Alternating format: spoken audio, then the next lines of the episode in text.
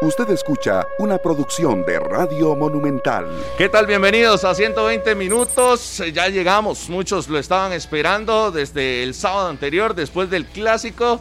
Y aquí iniciamos la semana. Saludos a todos los que nos sintonizan a través del Facebook Live, los que están a través eh, de la Radio de Costa Rica 93.5 FM y por supuesto a través de Canal 11. Discutimos el Clásico Nacional y discutimos el resto de la jornada del fútbol de la máxima categoría.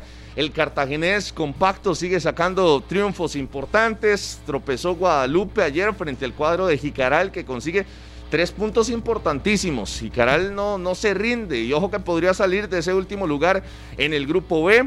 El cuadro de Limón FC que termina empatando a uno en un partido que le podía dar una ventaja importante sobre el Deportivo Saprissa. A hoy son dos puntos de diferencia con respecto a Limón, que es segundo, y Saprissa, que sigue tercero en la tabla de posiciones del Grupo B después de perder el Clásico Nacional. Harry McLean, muy buenos días. Un saludo para todos, muy buenos días, que la pasen bien. Un saludo para don Gilberto Díaz y toda la gente del tráfico, los de Siquirres, que siempre están en sintonía. Me dice, qué gran regalo cumpleaños me dio el equipo del Liga Deportiva La Juelense. Bueno, un partido que a mí en lo personal me gustó bastante.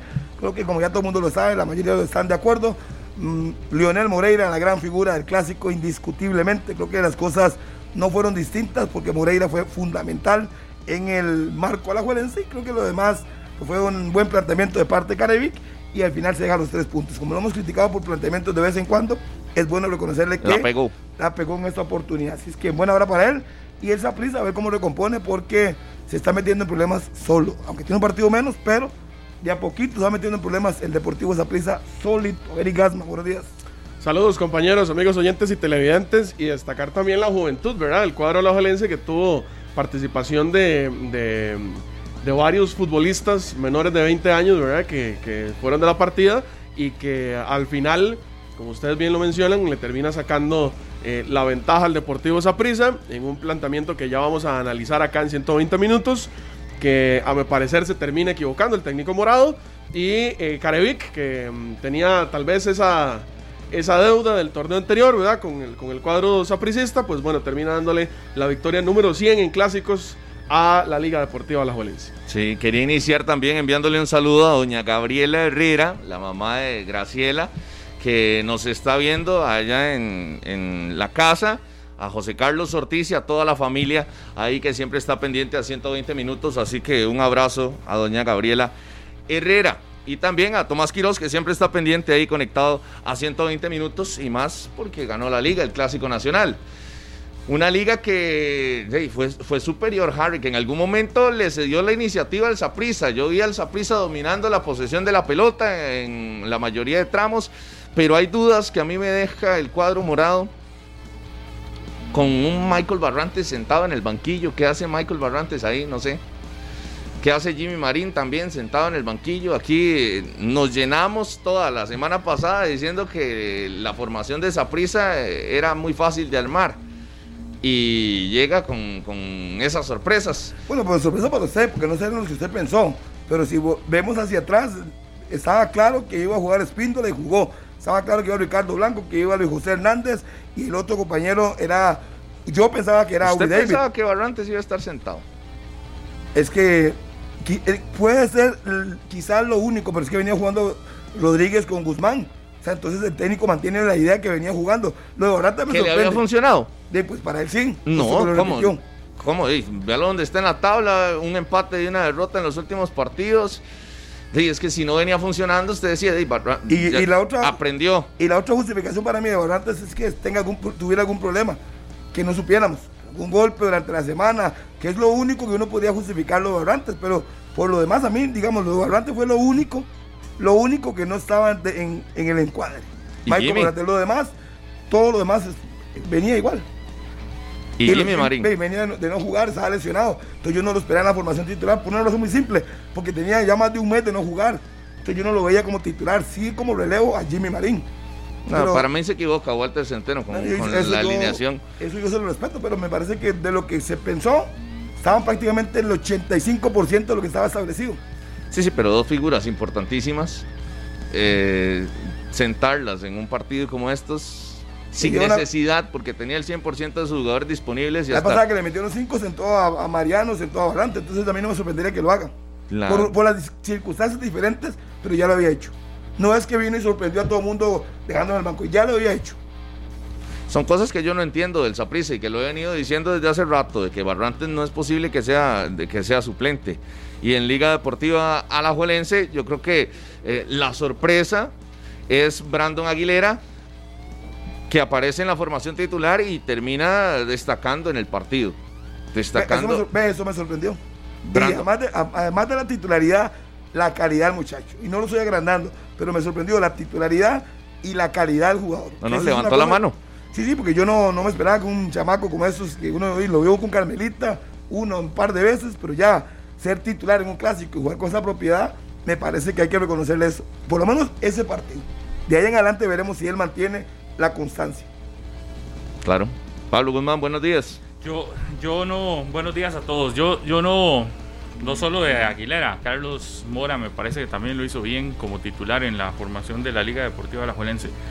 Eh, a ver, el clásico lo gana la liga muy bien, me parece, pero también hay que señalar eh, lo que ustedes decían, lo de Leo Moreira es fundamental. Hoy Alajuelense yo creo que antes de nada debería estar pensando en cómo ratifica a Moreira por más tiempo.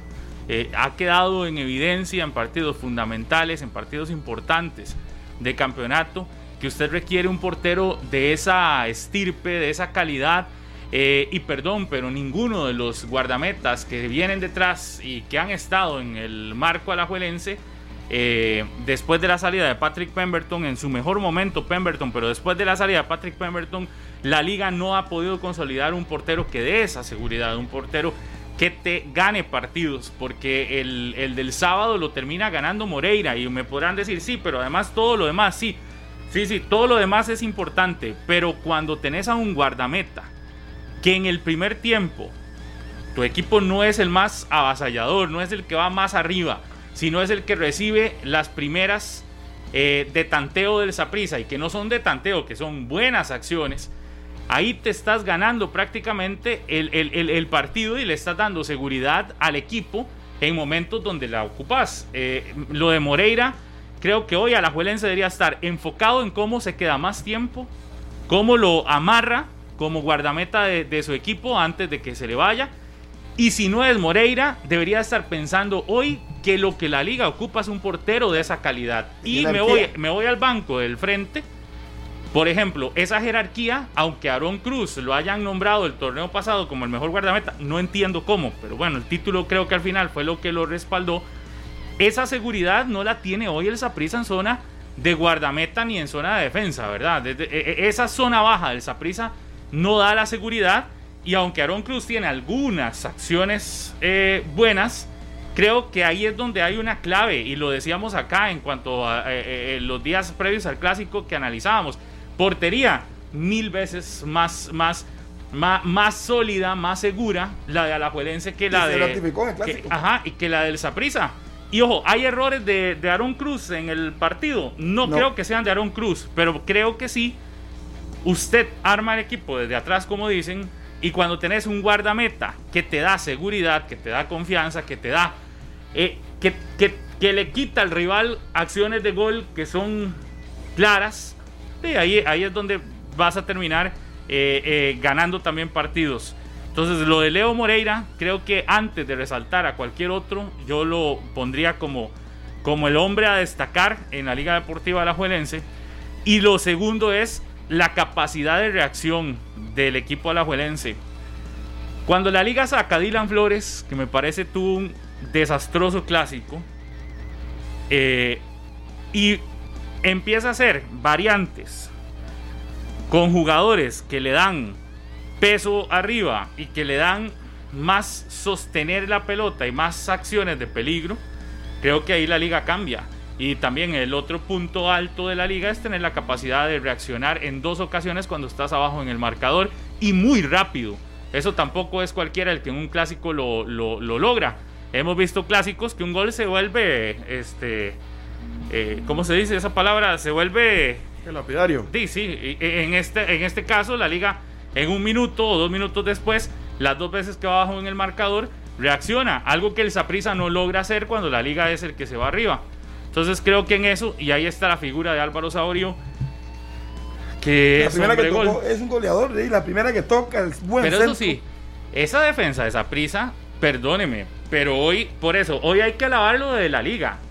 Pero también tenés que señalar con todo esa zona baja de Saprisa. ¿Cómo te va a un goleador como Álvaro Saborío sin marca a recepcionar de pecho, a darle chance que a Bocajarro, digamos, saque el remate y empate el partido? Eso, yo- eso es para mí es anclado, creo que fue Robinson que se quedó imperdonable. Sí, pero es que Harry, ¿hace cuánto estamos hablando de eso en Saprisa?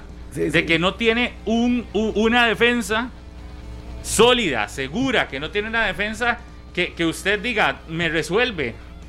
Yo le decía, no hay un guardameta ahí de peso al 100%, pero tampoco tenés una zona defensiva que, que, que te dé seguridad. Claro.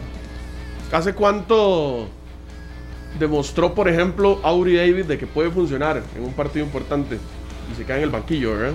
Y se, le- se le da la oportunidad a un jugador que ha sido cuestionado, que la semana anterior lo decíamos aquí, yo lo decía acá en, el, en 120 minutos, que para este tipo de encuentros mm, se desinfla. Me parece que hay, un, hay, un- hay una desatención, un- no sé si de desorden ¿Quién? De Alexander Robinson para las Para anotaciones este la tipo de encuentros. Sí, para un clásico. Para todos, eh, Eric. También, pero digamos, estos son Yo los lo que valen. visto, yo lo he visto cuentan, ¿no? fallar en otros también, no, no, no solo en estos de, de clásico nacional. Pero yo no solo diría Robinson, ahí Sí. me No, no, no, parece por que supuesto que no. Es dos- otra cosa. A los dos, También. yo les di aquí, lo discutí la semana pasada. O sea, Robinson con un torneo juega, ¿no? malo y, y Espíndola que no es más que 25 defensores del fútbol de primera división. Es que no, no, no es más, Es uno más.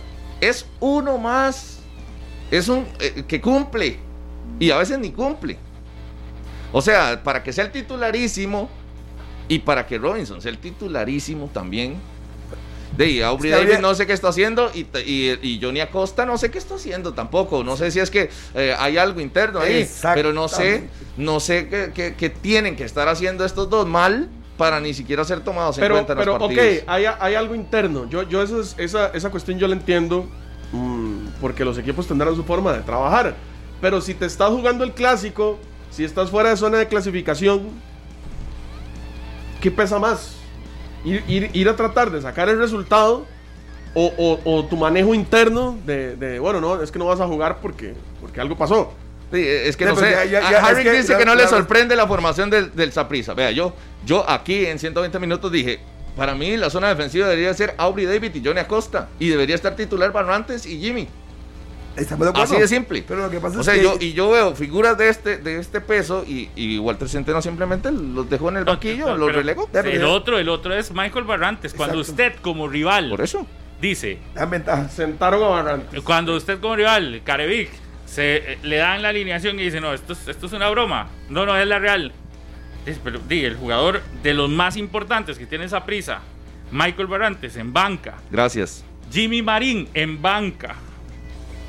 Es decir, y me ponen a Robinson y a Spíndola que no la han visto, usted también se sienta y dice, señores, de, el, el técnico del frente también me está haciendo un favor, la verdad. Me, me- me está, me, me está ayudando también dentro de las cosas. Yo tengo que aprovechar, además no poder, porque en- a, a- eh, a Michael Barrantes se lo preguntan apenas termina el partido, Gustavo López, y le dice, ¿por qué, ¿Qué usted, por qué usted está de, de- de- suplente? Y Barrantes dice, "Ey, yo eso no sé. Yo también me hago la misma pregunta. No, yo creo que todos nos hacemos la misma pregunta. Michael Barrantes de suplente. Y cuando a Paté se lo preguntan, yo, yo creo que eso de también echarse la culpa y, de, hacer, y- de, llegar a la conferencia y decir, no, no, yo tengo que asumir toda la... Cierto, la responsabilidad es parte de Walter Centeno por a quienes pone, pero yo creo que también aquí ya hay momento de que en el Saprisa le achaquen responsabilidades a quienes están a quienes están en la cancha. No es de recibo que el Saprissa tenga cuatro partidos eh, seguidos, no, cuatro partidos perdidos en 11 jornadas. Estás hablando de una cantidad muy alta. Si es que este torneo tuviese 36 fechas, 40 fechas, usted diría 4 es El 10% está muy, está bien, digamos, está aceptable. Pero un equipo como Saprisa, que en 11 jornadas tenga 4, estamos ya casi llegando a un 40, por, 40 y 30 y algo por ciento de derrotas, es muy alto, muy, muy, muy alto. Y usted dice, y, factores eh, que, han sido parte de esas derrotas del Saprisa, de siempre se señala, se termina señalando la zona defensiva. Eh, y ahí donde yo veo que hay más más situaciones y cuando Michael Barrantes está en cancha, no es que esa prisa ya tenga la seguridad de ganar, no, no, pero sí tiene, sí, sí tiene algo distinto. Si usted lo, lo ve, Jimmy Marín, decíamos aquí, ¿quién hace goles en Saprisa? Estábamos sacando, recuerda cuando sacábamos aquí en estos días, de, eh, en el Saprisa, ¿quién está haciendo goles? Sí, todos decíamos Jimmy Marín. O no, eh, se había convertido en uno importante. Cuando no tenés el goleador nato, como antes tenía Bolaños, eh, como tuvo en algún momento Ariel, y estás jugando que varios te anotan, Daniel Colindres no te anota. Sí le intenta y todo, esforzado, pero no te está anotando. Y sentás a, Jimmy Marín que te aporta goles y vea que cuando entra Jimmy Marín, que cuando entra Michael Barantes es cuando esa prisa se va arriba, eh, intentando las dos veces en el marcador ahí también te da la razón de que estos no son jugadores para estar en el banco y para que estén viendo el partido ahí sentados. Pablo, pero aquí se dio como favorito al Deportivo Zaprisa la semana pasada. Algunos. Algunos. Yo aquí, ahí me desligo porque no. Yo, tampoco dije, yo, tampoco dije que la liga ganaba. Creía que podían empatar. Se nivelaba el asunto. Pero no. Pero, ¿Usted qué ganaba? pero, ganaba? No, no, no. Se nivelaba el asunto. Pero era basado ese favoritismo del Zaprisa en el escudo probablemente. No, no, en las bajas de la liga, señor, no, no venga hablando las cosas. El favoritismo se da por las bajas que tenía la liga y eso era muy, era pesaba mucho. Bueno, usted se lo dio por las bajas de la liga. El detalle es este, a Zaprisa no lo hemos visto sólido en este torneo, no es el mismo Zaprisa, ah, Zaprisa está jugando mal. Y eso me lleva al otro tema que, se lo voy a preguntar a Harry, que fue el que lo, que, lo estuvo defendiendo la semana pasada. No sé si, entonces, si el parón para Zaprisa entonces también fue malo. No, no, no, no es de parones. es que yo creo que no, no. Es que el, todo el torneo, el Zaprisa no ha encendido. El, mejor partido de Zaprisa yo lo vi en el clásico. Que Moreira evitara lo, lo, que le corresponde, somos 200 pesos. Pero, yo no vi a Zaprisa jugar tan mal en el clásico. Qué consuelo, Harry, qué consuelo. Qué lindo juega Zaprisa, gol de, gol de la liga. Pero bueno, usted, usted viene aquí a hablar, como es costumbre, con el diario lunes, con el resultado. No, no, no, no, no. Y, no, no le voy a tirar de salvavidas a Rodolfo, pero desde, el, diario jueves y viernes estuvimos diciéndolo aquí, Rodolfo y yo, lo mal que está prisa, pero por lo que se podía haber afectado. cantados los errores en defensa desde el jueves. Le pregunto. Y, los señalados los hombres, señalados los hombres que hoy vienen aquí, muy lindo usted, sí, aquí a decir, ah, no, es que Robinson, ah, no, es que tal, ah, no, es que no estuvo. Porque no ha señalado a ninguno de esa prisa, pero ahorita espero que lo haga. Pero Aquí los nombres se señalaron. Robinson no está teniendo un buen torneo. Aquí, no se, aquí se señaló Espíndola, no, no está destacando. Saprisa necesita Barrantes. La formación titular de Saprisa debería incluir a Jimmy Marín. Las cosas no se hicieron, no se siguió ese rumbo y el resultado es exactamente el mismo que ha tenido a lo largo de la fase regular y por eso es tercero. Ahí estamos reconociendo entonces error de Walter Centeno en, en, en, armar formación y lo otro es que hay jugadores que no están en el nivel para ser titulares en el Saprissa. Eh, eh, eh, ahí, estamos, ahí estamos reconociendo dos cosas, ¿verdad? Uno, un error de Centeno de seguir insistiendo en cosas que no le han dado réditos o frutos en este torneo. Ahí por un lado. Y el segundo es que hay jugadores que no tienen el nivel hoy para competir a como quiere el Saprissa. Si usted, si usted lo ve y lo quiere ver así, Saprisa pierde el clásico por su zona defensiva. ¿Por qué? no, yo, no, comparto eso. le metieron tres en la cueva. Sí, sí. observe el primer tiempo cuántos remates directos tiene el Saprisa. O sea, opciones de juego generó. Que tenían a Moreira en el otro lado, bueno. Pero también, para la liga. Pero, también ahí usted le da termina anotando, termina anotando dos goles. Se va dos veces al frente en el marcador. Y en, en nada le terminan empatando. Pero también hay responsabilidad en zona ofensiva de no concluir la jugada, porque si bien tenés a un muy buen portero, lo otro es que Sí, no, estás anotando dos goles en un clásico. Si usted me dice que dos goles en un clásico es, poco. Sí, sí, no, estamos de acuerdo. Pero también creo que le hace falta. Definición. Sí, también. por supuesto. estamos hablando otra cosa. Si uno, solo uno, de las muchas oportunidades que tapó Moreira, le hubieran anotado. Hubiera cambiado Es que vea, vea- vea el otro, vea la otra cara de la moneda. Te anotan dos goles en un clásico, en zona defensiva, que puedes decir son muchos. Pero si tenés adelante jugadores que te resuelven De sin necesidad de llegar 20 veces, porque la liga tampoco fue que llegó Exacto. 20 veces al No. marco, ¿verdad? Llegó poco, pero anotó. ¿Qué, qué hay de diferente? Di, hay efectividad. Entonces yo estoy de acuerdo que esa prisa pierde porque la defensa es fatal. Pero no se nos puede olvidar que esa prisa adolece de quien sea el killer del equipo Así es. Así es. desde hace simplemente- rato también. Gracias, Pablo. Ya no tengo que desgastarme con esos señores. Ya con eso yo creo que usted dio en el punto. Yo no estoy justificando. La liga ganó bien. Se defendió con su bloque. Se hizo bien. El portero fue figura. Y las que tuvo, las pocas, uno fue a táctica fija, un tiro libre. Si mal no me equivoco, ¿ah? el gol de Saborío. Bueno, y el otro, y el otro casi, casi también, porque eso es- esa parece una jugada súper eh, planificada, ¿verdad? E- Esa de cabezazo de, Doble cabezazo de Zavala gol. Para Moya. para Moya. Y eso es una jugada, se nota planificada. Exacto, y la liga tampoco fue que arrinconó a Saprissa, ¿no? Jugó con un bloque como lo que tenía que hacer con sus limitaciones Claro. y su planteamiento y ganó el partido. Como dijo Pablo, fue efectivo las que tuvo. Pero a mí no me pueden decir a mí que Saprissa jugó mal. Yo no lo vi jugar mal. Y tampoco voy a decirle puntualmente, es que Robinson Bueno. sí se quedó anclado en el gol. No jugó mal, pero tampoco jugó bien. Harry, porque que el no si perdiendo. Harry, vea, aquí no, se, no, no podemos ¿Qué? venir a maquillar el asunto. El clásico es malísimo para Saprisa. El clásico, Saprisa tenía Yo no sé qué análisis están el partido en su casa, tenía a la liga sin Brian Ruiz y, si- y con un montón de chamacos en la cancha, novatos en clásicos.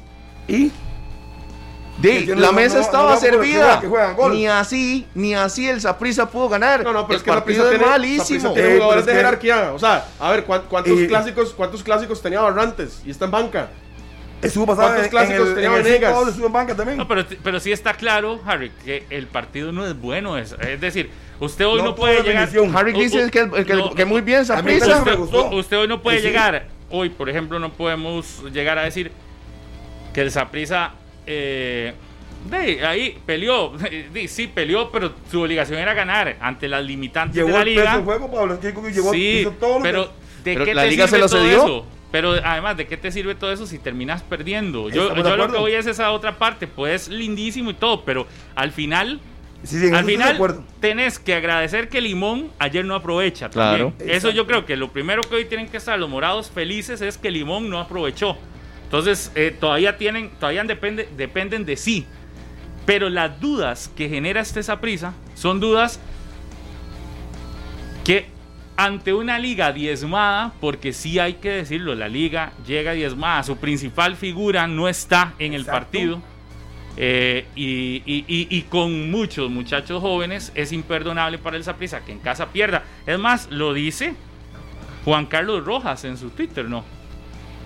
No lo leí, ¿qué puso? Sí, ¿qué puso? Ya reaccionó, busquen el Twitter, el tweet de Juan Carlos Rojas para que vean. Ustedes que son tuiteros. Pero ahí está, de- para que, para que uno se, se- vea que lo de Saprissa es imperdonable en un partido donde la responsabilidad del Saprissa era ganar porque estabas quedándote. Vea, ya hoy el Cartaginés le endosa seis puntos de diferencia al primer lugar. El Saprissa hoy tiene, debería de estar peleando el primer lugar del grupo B. Por eso digo, el resultado, más allá de la derrota, es malísimo. Y su propio presidente lo dice, ¿no? y, y manda el mensajito, ¿verdad? Obvio, Se y- lo voy a leer para que los amigos lo, lo tengan. Dice, es increíble cómo perdimos un partido que debimos ganar y que fuimos muy superiores. Nos disparamos en el pie y cometimos errores defensivos que son imperdonables. Si queremos repetir el título, hay que corregir esos hierros cuanto antes. Muy frustrante para todos dejar ir ese partido. Claro. Hoy La usted puede está. decir, hoy usted puede Así decir, es. fuimos muy superiores. Pero ¿de qué te sirve decirlo? ¿En qué? Si en el marcador Exacto. Eh, es sí, perdés el partido. Entonces yo hoy prefiero, como resultadista, y me extraña a usted, Harry, que siempre ha sido resultadista, que hoy venga y, y- y- y disculpe esto. Yo hoy prefiero ganar, Claro. aunque, yo aunque, digan, aunque digan que mi rival fue superior, yo prefiero ganar y asegurarme el primer lugar. Es más, si hubiese empatado la liga de nueve puntos en disputa, solo hubiese ganado dos. Lo, lo que hago es levantar a un equipo que de seis puntos en casa había solo ganado uno, lo termino levantando anímicamente con una victoria como esta. Ay, pero que digan que, que, que jugué lindísimo. Pablo, pero, pero que- vamos, que vamos a esto. no, ¿En qué no. fue superior. Saprissa? ¿En qué fue no, no. superior? En final- posesión de pelota. Eh, sí, la liga se la cedió. En remates, en remates a Marco. Con eso no se ganan los partidos. Bueno, ¿En qué eso- más y fue eso- superior? Y eso que Saprissa se iba a encerrar, como dijo Harry, que iba a pasar. En, ¿verdad? en Quería pases. Sí, bueno, en pases fue superior Saprissa. En pases. Bueno, pero la liga fue superior, nada Es que más final en goles, en goles y en Eh, efectividad porque- frente porque al marco. Lo mismo, lo que siempre he querido. Lo ¿Sí? que manda es el resultado. No, yo no estoy hablando del resultado, estoy hablando del funcionamiento del equipo, que perdió, sí, perdió, pero ya le dije, Sí, pero los factores. pero en la condición que factores- está Saprissa, usted está buscando ver el funcionamiento. Ey, eso es ¿Usted lo qué más tanto importante. los, los juegos del resultado? ¿De que hay Eh, que pero ganar, no, acomodar lugar? Eric, escuche, no acabo de decir que lo importante de un deporte es ganar. De- no lo acabo de decir. Pero está defendiendo Pero el, no, el yo, yo planteamiento estoy, del yo equipo. estoy dando lo que estoy dando mi criterio lo que yo vi en Saprissa. Yo no lo vi jugar tan mal, yo no vi la liga superior a Saprissa. Le ganó en el marcador, por supuesto. Le ganó en el marcador, pero en la cancha yo no vi eso. Se ganó, aprovechó sus pocas oportunidades, las aprovechó. Eso es lo que yo estoy diciendo. El resultado siempre será importante en cualquier deporte. La liga fue superior Es a lo Saprissa. más más importante en cualquier deporte. Pero si usted me está hablando del funcionamiento del equipo, a pesar de los errores o cambios del paté, yo no vi un Saprissa tan desastroso. Sin Barrantes tampoco lo vi tan desastroso. Saprissa fue superior en errores defensivos, fue superior en posesión, fue superior en pases probablemente, fue superior en, En tiros a marco En fue tiros superior. a marco fue superior. ¿Sí? Pero con eso usted no es mejor que alguien en el fútbol. Usted Pero es mejor que alguien no en el fútbol cuando- si cuando tiene si es más efectivo y si mete más goles. Que usted eh, da un criterio, pierde, usted está diciendo, sí, perdió, pero por esto, esto, esto y esto y esto y esto y esto. Y no la virtud. Yo le sé la virtud. La liga ganó bien. Es Ah, que con su planteamiento ganó La bien. mayor virtud de Alajuelense, cinco jugadores en cancha, eh, sub qué? Sub 20. Sub 20. Y usted el día que perdió, con- Ok. y usted el día que perdió Ajá. hace dos días, usted vino así que era inaceptable, que hay mucho chamaco en el campo y ahora dice lo ¿No? contrario. Es más, ¿Usted- el partido que ¿Cuántos perdió vio? Vea, ¿cuántos vio de titulares? ¿Cuántos vio de titulares? De cuatro, cinco. Faerrón, Carlos Mora, Brandon Aguilera. Nada más tres fueron titulares. En el campo termina con cinco. De- para que Harry, ya que lo veo que hoy anda perdido buscando a ver dónde encuentra que- sus soluciones, estoy hablando. El, el contra Pérez Celedón jugó con siete.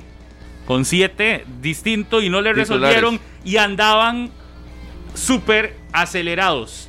No es lo mismo, no es lo mismo tener un equipo con siete acelerados que con tres, los cuales puedes manejar, y que terminas jugando con cinco en un momento donde el partido lo estás controlando, porque el marcador te lo, te lo, te lo, te lo sostiene. Aparte, no es lo mismo jugar con siete titulares y tres expulsados o dos expulsados en el partido y siete titulares sub-20. No, Pero eso- bueno, ese es otro tema. Yo lo que voy nada más es ¿Qué, qué virtudes de la Juelense? De hasta cinco en el campo tuvo en algún momento, tres de ellos titulares. Otra virtud, sin su capitán y el jugador que había sido determinante en los partidos en los que la liga había ganado, fuera del Morera Soto y en el Morera Soto, Brian Ruiz. Y el otro punto es, no tenía a Jürgens Montenegro, Alonso Martínez, ojo, ya de ahí, de entrada, dos más que podrían haber sido titulares en la formación estelar. Solo esos dos estoy hablando. En zona ofensiva. Y usted dice, ¿quién llega diezmado al clásico de la liga? Yo creo que eso es todavía más meritorio. Cuando hoy tenemos el tweet que, del que hablaba este Eric Gassman de Juan Carlos Rojas en, el, en el- la señal de Canal 11. Eh, es más meritorio aún para la liga todo eso. Y aparte de eso, tener reacción, capacidad de reacción y jugadores que le. que el le partido están- era en Tibás, Pablo, no nos olvidemos de eso, no era en el Nacional. Pero bueno, pero. Oye, que aparecieron sus goleadores también. Ojo, y eso que en Alajuelense, Dylan Flores Nada sigue, sin aparecer. lo podemos leer. Por último, antes de que lo quiten, nada más para volvérselo a leer, lo que dijo hoy Juan Carlos Rojas. Nuevamente, se Bueno, leo. la reacción dos días después, ¿verdad? Porque reaccionó hoy a las 8 y 55 de la mañana. No tenía celular ayer. Duró dos días esperando para tomar internet. las fuerzas para decir eh, Eh, lo que quería decir. Es increíble cómo perdimos un partido que debimos ganar y que fuimos muy superiores. No disparar, nos disparamos al pie y cometimos errores defensivos que son imperdonables. Si queremos repetir el título hay que corregir esos hierros cuanto antes. Muy frustrante para todos dejar ir ese partido. Ojo, y usted que hablaba de las virtudes de la Juelense. Teniendo, como le decía, a un Dylan Flores que sigue sin tener un buen campeonato, no hace un buen partido, más las bajas. Hace un me- pésimo partido. Me- yo, yo de una vez se lo califico. Pésimo. me Para sumo, mí, Dylan me, Flores, me sumo a la, a la- a- a lo, no sé, lo, lo- a lo que está viviendo Machado, sigue, sigue marcando mal, no le terminan de sancionar un- una jugada con Colindres en el área, eh, sigue teniendo errores que al final, en este clásico, no terminan costándole el resultado, como, como sí fue con, con el partido de Pérez Celedón, pero sigue, sigue teniendo algunos puntos, ¿verdad? A la Juelense en, en mejora. Con todo eso, y termina sacando el resultado ante un Saprissa que bueno, los errores, los errores le terminaron costando más. Porque fue el resultado. Ve que Carevic le apuesta a la confiable, a un sistema de juego confiable que le había dado resultados. Aquí algunos pensábamos que iba con, con lo que mostró contra Jicaral, siendo este un experimento de lo que iba a tener en el clásico, y no fue así. No, usted. no jugó con dos delanteros, sí. Yo pensé que iba a jugar Saborío y Moya de, de titulares y no lo hace así. Prefiere meter a Brandon Aguilera. cometió, vio el video una y otra vez y vio los errores. Claro. Cambió. Y prefirió meter a Brandon Aguilera. Y a Dylan, pero ¿y ¿qué pasó con Dylan? ¿No lo vio en el partido contra, contra Jicaral? Ya metió a Dylan para no mover a a Ale López.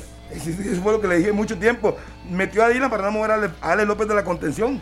Eso fue lo que hizo. que, que, que trabajando de contención, sea como sea, le fue bien a Alex cumple, López. cumple. Porque tampoco es que se le podía exigir que fuera el repartidor y el superarquitecto del equipo rojinegro si era el único contención que estaba en la cancha de la liga. Entonces, Exacto. o, defendía o, O atacaba. o armaba, pero eh, tampoco es que puede ser hacer todo en el terreno de juego Alex López, ¿verdad?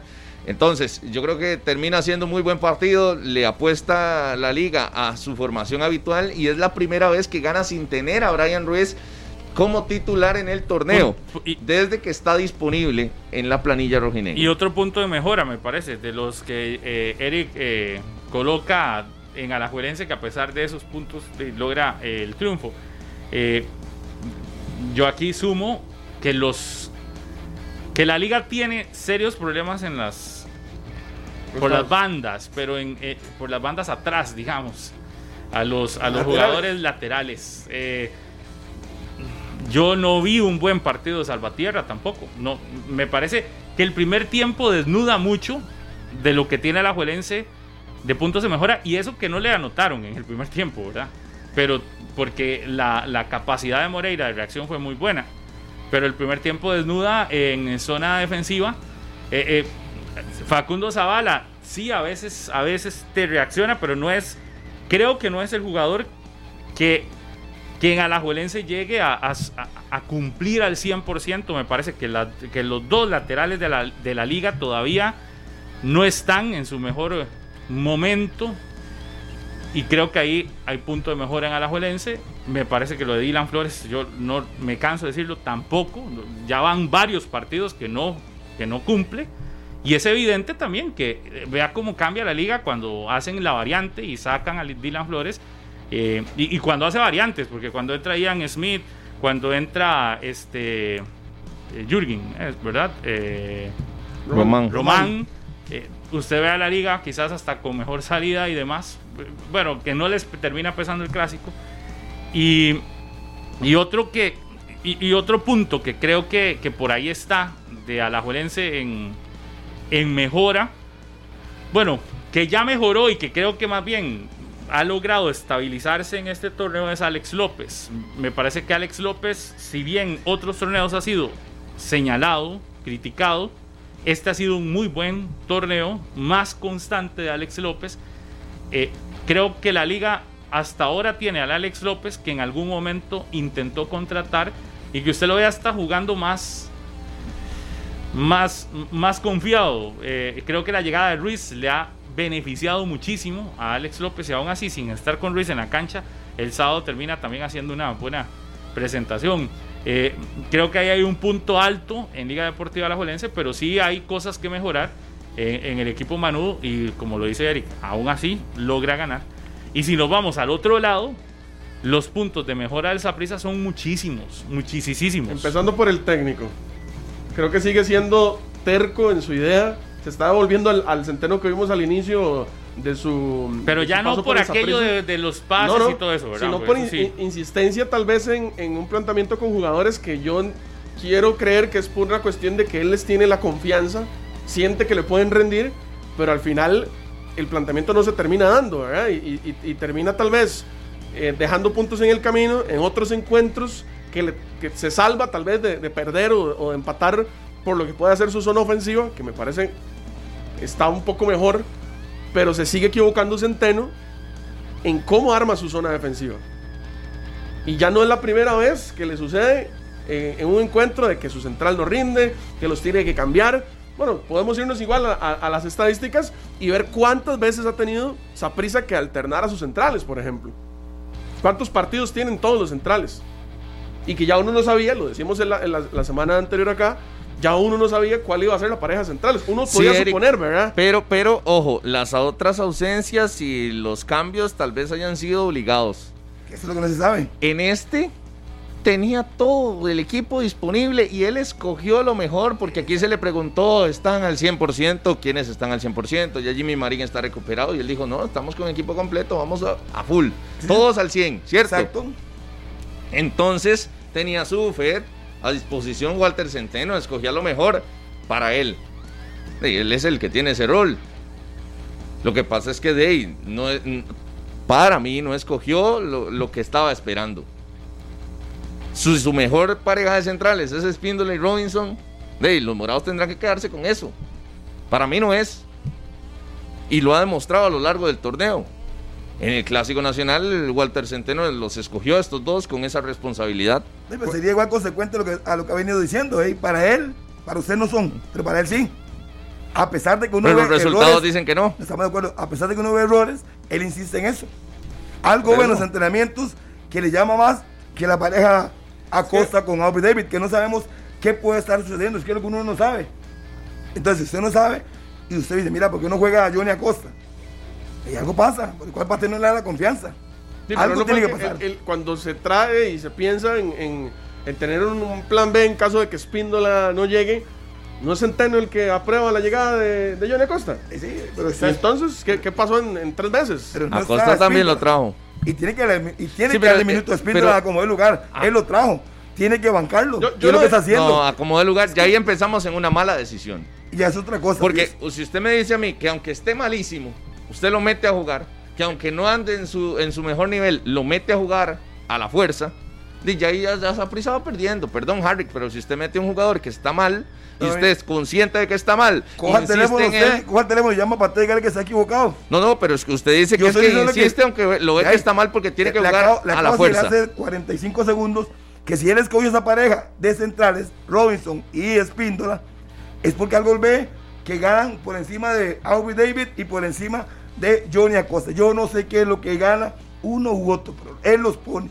Bueno, pero y vea que ¿cuándo- consiste, insiste, insiste. Pero ¿Cuándo usted dice, usted dice que Espíndola tiene que jugar a la fuerza Pero porque dígame- sí. y no está jugando. Para mí no debería de ser así. Ya ahí hay un claro Si usted error. trae un jugador, usted, entrenador, Rodolfo Mora, trae un jugador que usted lo respaldó, o sea, lo baja en el banco. Es que yo pienso primero en los resultados de mi equipo. Pues, pues pareciera que no, porque el técnico piensa en lo que él considera cuando lo contrató. No, sabe- no sabemos cuánto vale ¿cuándo, Espíndola. cuándo entonces se le va a empezar a exigir ¿Qué a es el, el- Centeno el usted resultado? dice el Eso orgullo el el orgullo de. Centeno entonces dice no yo tengo que meterlo porque yo confío en él aunque sea malísimo tiene que jugar Pero conmigo para- es que- y aunque yo pierda es los que partidos ese- tiene que jugar conmigo Es un, criterio no suyo, es un criterio suyo. no usted es el que está diciendo que él lo tiene que meter porque él lo trajo Eh, sí, pero que sea malísimo, lo siento usted, no fui yo. El que considera que tiene virtudes es Centeno y lo pone. Yo no, usted, Pero no las usted- está teniendo. Usted está diciendo que Espíndola es malísimo. Usted no, no yo. no no estaba poniendo un ejemplo de No, no, que si había uno no no yo dije si hay algún jugador que está malísimo como él lo trajo entonces tiene que seguir con la misma Pero no vuelvo y le repito, le acabo de decir que si él lo está poniendo es porque él ve algo superior en las prácticas con respecto a los otros dos. no no Punto. usted lo que dijo fue ¿Qué? esté ¿Qué? como esté Espíndola tiene que jugar cierto Que para eso lo trajeron. Eh, que lo, que, que, eh, lo meten porque lo trajo Centeno y que, que- lo meten porque es extranjero y tiene que jugar. Eso fue lo que usted dijo. No, no, usted- y es yo le extranjero dije, también. y yo le dije a Vamos a usted, no es posible que en un equipo usted meta a la fuerza jugadores Pero estén es que, como ¿cómo- estén. ¿Cómo a la fuerza? Es que usted es el que lo ve mal.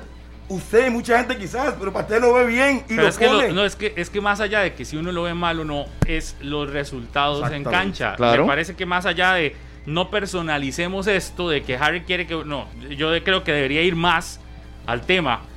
¿Cuál ha sido el resultado de Espíndola en la formación estelar del Saprissa cuando el Saprissa, este, cuando juega eh, como, es que el como- dato.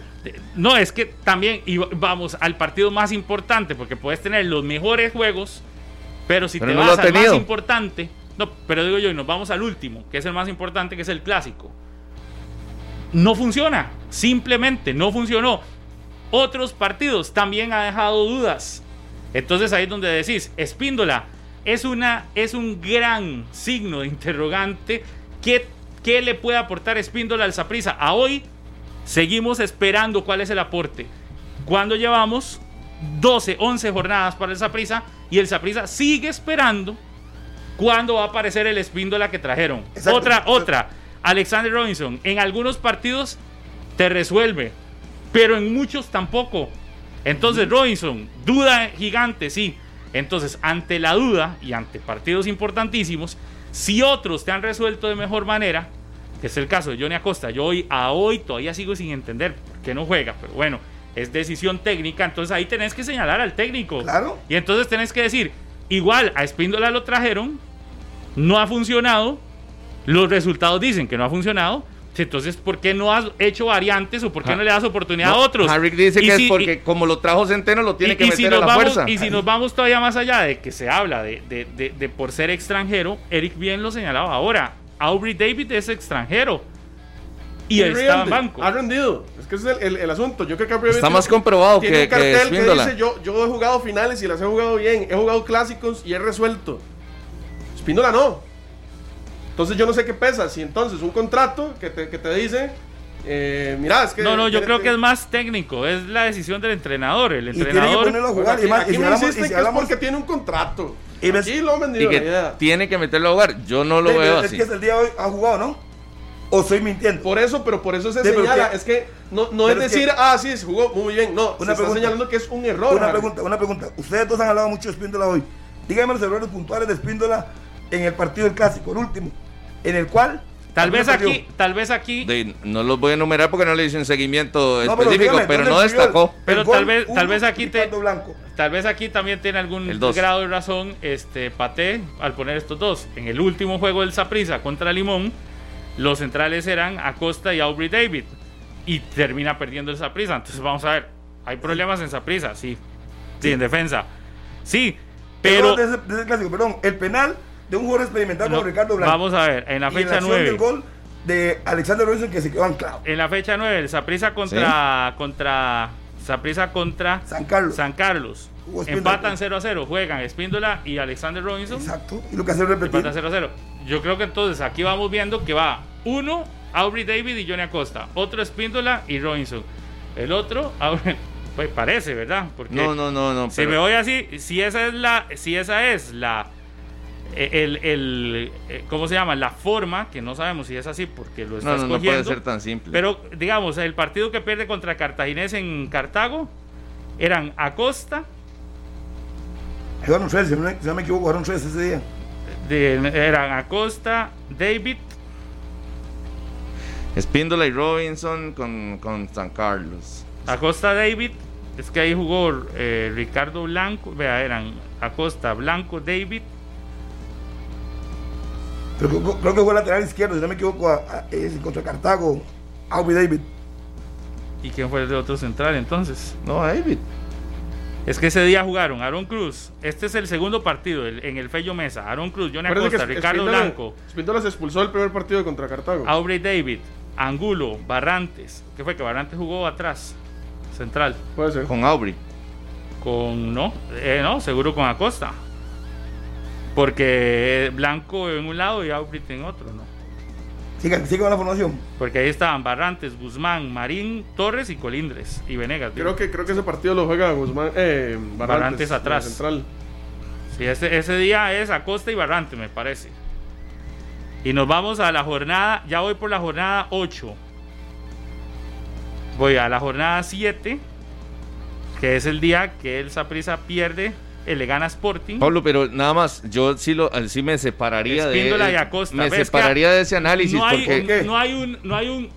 Es que yo aquí lo que veo es, fui hasta la fecha 7 Sí. y no hay no ha encontrado. una formación Claro. en defensa clara del Saprissa. No hay. Pero ya la tenía todos sus jugadores disponibles. Anteriormente era por diferentes situaciones que los alternaba.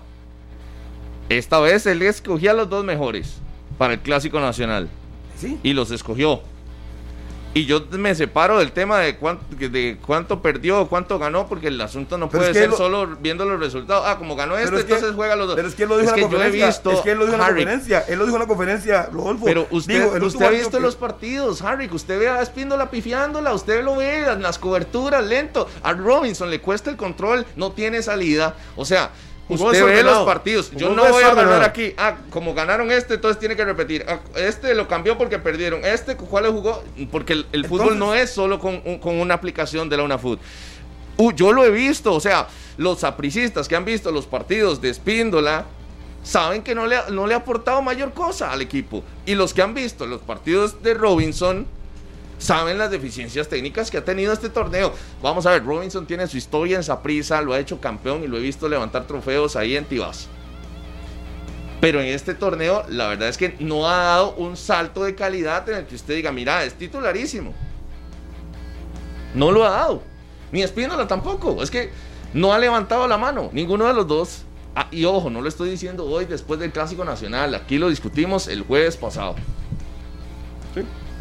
Que los dos estaban generando problemas. Y bueno, y, Y para muestra le metieron tres a Saprissa Y quizás lo de Espíndola, Espíndola es porque eh, la forma en la que el Saprissa anuncia la llegada y lo esperado que había sido este jugador para el Saprissa y ante la necesidad de, de renovación en zona defensiva que ha tenido el Saprissa en los últimos torneos, Espíndola venía con un con, con una con un, Un cartel alto. sí muy alto. A ese lo vamos a llamar el, el error número uno, ¿verdad? Porque te le, le vendes una expectativa al aficionado de que vas a traer a un defensa que te va a resolver los problemas en defensa. Y no es así, al contrario, lo metes en duda, como bien, y comulgo, pero perfecto con eso. Espíndola es un defensa más en nuestro campeonato, cuando debería ser alguien destacado. Que le pagaron mucho por traerlo y por eso hay que ponerlo. Ese le vamos a llamar el error número dos. Porque si no está rindiendo, no debería jugar. Deberías poner al que te resuelva. es que Pero no hay- Pero que- es que yo vi la- ahorita la nómina, Eric. Ocho partidos para Espíndola, ocho partidos a Costa, siete partidos a Aubrey Davis. Esas- están parejos, significa que Pastel no va a encontrar. Por, no, por necesidades ha tenido que rotar por su lo, por formación. lo que sea. si en por este partido si por escogió los mejores. Si por necesidad, si por necesidad él hizo eso, dice, mira, yo he visto que me juega bien Johnny Acosta, lo pongo. Pero entonces considera que sus dos mejores centrales son Espíndola y él escogió y Robinson. Ahora, eso es lo que él considera. Si por necesidad tengo que volver a poner a Barrantes de central porque es lo que me funciona y me da el título, Lo tengo que yo hacer. lo pongo. Claro. Usted No, ayer creería tuvo la que cual- oportunidad, ayer cual- tuvo la oportunidad, no lo hizo. Cualquier, el- el sábado, perdón. cualquier persona que ponga los resultados y el campeonato versus tengo que poner a uno porque es muy caro, yo creo que No, no, pero es que, digamos, lo del sábado es que Abarantes ni siquiera. Ni siquiera lo de central, ni, de central no. Exacto. Pero ni siquiera en el medio campo. Porque Eso está- es estaba convencido de que lo que practicó todos los 10 días que estuvo parado el Saprissa era lo mejor. Él escogió su medicina y no le salió, no le salió. Pero hoy uno no puede ni decir, es que si yo, yo ir a Dione Acosta 11 partidos y lo siento. Lo que pasa este, es que sí, sí, sí, a Paté es el técnico al que más se le perdona en Saprissa. Eso, es- eso, es- eso no, Claro. yo no tengo la menor duda de que eso es así. Digamos, no hay en la historia del Saprissa un entrenador al que más per- cosa, al que más al que más ha perdonado la afición y la dirigencia del Saprissa. Decía ayer Joseph en un dato, Joseph Fernández, que hasta antes de la llegada de eh, Carevic al banquillo de la liga, ojo este dato, la liga solo en dos ocasiones le había anotado más tres o más goles al Saprissa en el Ricardo Saprissa. Desde que Paté es técnico del Saprissa y Carevic técnico de la liga, en el último año, poco más de un año, le ha- dos veces la misma cantidad que en la historia ya la igualó la liga en este último año y pico. Donde primero le anota 5 y luego 3 ayer, el sábado. ¿Usted cree que algún entrenador, llámese, voy a traer uno que se lo volaron así, sin, sin asco, a Vladimir Quesada, ¿Le hubiesen perdonado el primer 5 a 2? Jamás. Nunca. A Paté, perdón. Les da un título, cierto. Pero perdonado eso. Bueno, Le ese, hubiesen- ese- ese campeonato perdió, perdió el título, Sí, ¿verdad? pero luego les da uno. Entonces, digamos, ahí, ahí se lo recompensa. Igual he visto a otros técnicos dándole títulos a esa prisa, igual que no, se los per- no le perdonan cosas. Ahora vuelve a perder otro clásico. Le hacen 3 en casa, 3 a 2, termina perdiendo. Hay que ver cuántas veces sí, eh, Paté le ha ganado al, a la liga en el, en el, en el Ricardo Saprissa también partidos. No sé cuántos llevará de, ventaja. dos. Pero en este caso, es, eh, a Paté dos veces, la liga le ha anotado tres o más goles. Algo que en la historia de la Juelense solo había logrado dos veces. Tal vez Joseph, si lo está escuchando, me lo repite el dato. Si estoy en alguna incorrección, eh, estoy diciendo algo incorrecto. Porque ayer lo daba él en Deporte Repretel. Aquí a mí me queda clarísimo que Walter, si hoy el técnico del Saprissa no se llamara Walter Centeno, estaría pidiéndose la cabeza desde hace rato del entrenador. Y usted ve la pasividad con la que le consultan a Víctor Cordero sobre el tema y él dice que todo está bien, que lo están manejando. A- a- aquí nos van a decir, es lo mismo que pasó con Vladimir, es lo mismo, no, y no es cierto. A Vladimir lo tenían ya más fuera, digamos, por algunos partidos de la cuenta. Eh, algunos otros les han dado muchísimo menos tiempo y mucho menos margen de error. Lo de Walter Centeno es que es Walter Centeno y, y- y- y de ahí y, va a seguir, no sé por cuánto tiempo, pero va a seguir porque es el entrenador al que en el Saprissa le dan más aire y más le, le soportan más. Y el título del torneo pasado eh, le ratificó todavía un aire muchísimo más grande. Extendió más Sí. la estela. Lo que pasa es que hay muchos morados que no terminan convencidos de lo que vende su equipo. Que hay muchos morados que dicen, no, no, no puede ser que en un torneo ya, ya hayamos perdido cuatro partidos de apenas 11 que hemos disputado. Y, y tienen toda la razón, que el Saprissa de 33 puntos posibles, hoy tenga solo 17. Eso es muy bajo, digamos. Sí. De 33 tiene un poquitito más del 50% de puntos posibles. Eso es muy bajo para un equipo que aspira a ser campeón nacional y que ayer cuando le hace la pregunta el colega Anthony Porras en la conferencia me parece que lo liquida cuando le dice, el día que usted perdió eh, contra Limón Claro. en Guapiles, usted dijo, no podemos perder ni un partido más porque si no ya no somos candidatos al título. Hoy qué va a decir si ya perdió y el clásico. Y entonces ahí tuvo que poner freno, reversa, Reversa. y echar para atrás y Vuelta, decir, no, vámonos. decir que no, que todavía hay chance, pero algo que todavía se pone más el, el, el- él mismo se pone eh, eh, en, problemas, porque cuando das una declaración como esa contra Limón, muy, seguramente, muy, muy seguro, valga la redundancia, que no va a perder más, pero pierde, esa pregunta te va a llegar y cuando te llega te liquida. Y el, el sábado te liquidó esa, esa pregunta porque tiene toda la razón, él fue el que lo dijo. Pero este campeonato es tan, tan posible de lo que pase, que pase cualquier cosa, que aún el Saprissa, con un rendimiento cercano al 50%, puede clasificar, puede meterse y puede ser campeón, sin ser el mejor. Porque Limón, que tuvo una oportunidad de oro ayer, no la aprovechó. ¿Y ya es culpa del Saprissa? No, el campeonato así lo dice. Hoy el Saprissa depende de sí. Depende de sí, nada más. Hoy usted puede decir, hasta podría ser primero del grupo B, con una buena racha de partidos ganados. Lo que pasa es que no le hemos visto Pero- esa, esa calidad. Exacto, a ver si, exacto. si se da, porque podría ser a pura esperanza de que en los próximos cinco partidos esa prisa se levante y sea un intratable esa prisa. Pero habrá que ver si- Pura fe, Pablo, porque, porque el Saprisa que hemos visto en el torneo es para que esté ahí en la tabla de posiciones. Es para que esté ahí. El, el la verdad, por eso, es si nos vamos a puro escudo. Lo que es el torneo, lo que, lo que es el torneo, Rodolfo, que es a lo que yo voy. Este torneo te da un aire y te sigue dando un ¿Ah, aire. sí? Y los equipos que no son grandes, que se enojan cuando les dicen equipos chicos, pero es que lo demuestran cuando tienen para liquidar al grande, desaparecen. Ve a Guadalupe. Ayer más bien se fue goleado. Y ya Herediano, yo Herediano lo veo adentro, ya. ya, ya ¿Usted hoy vio el partido del sábado? Depende de sí completamente.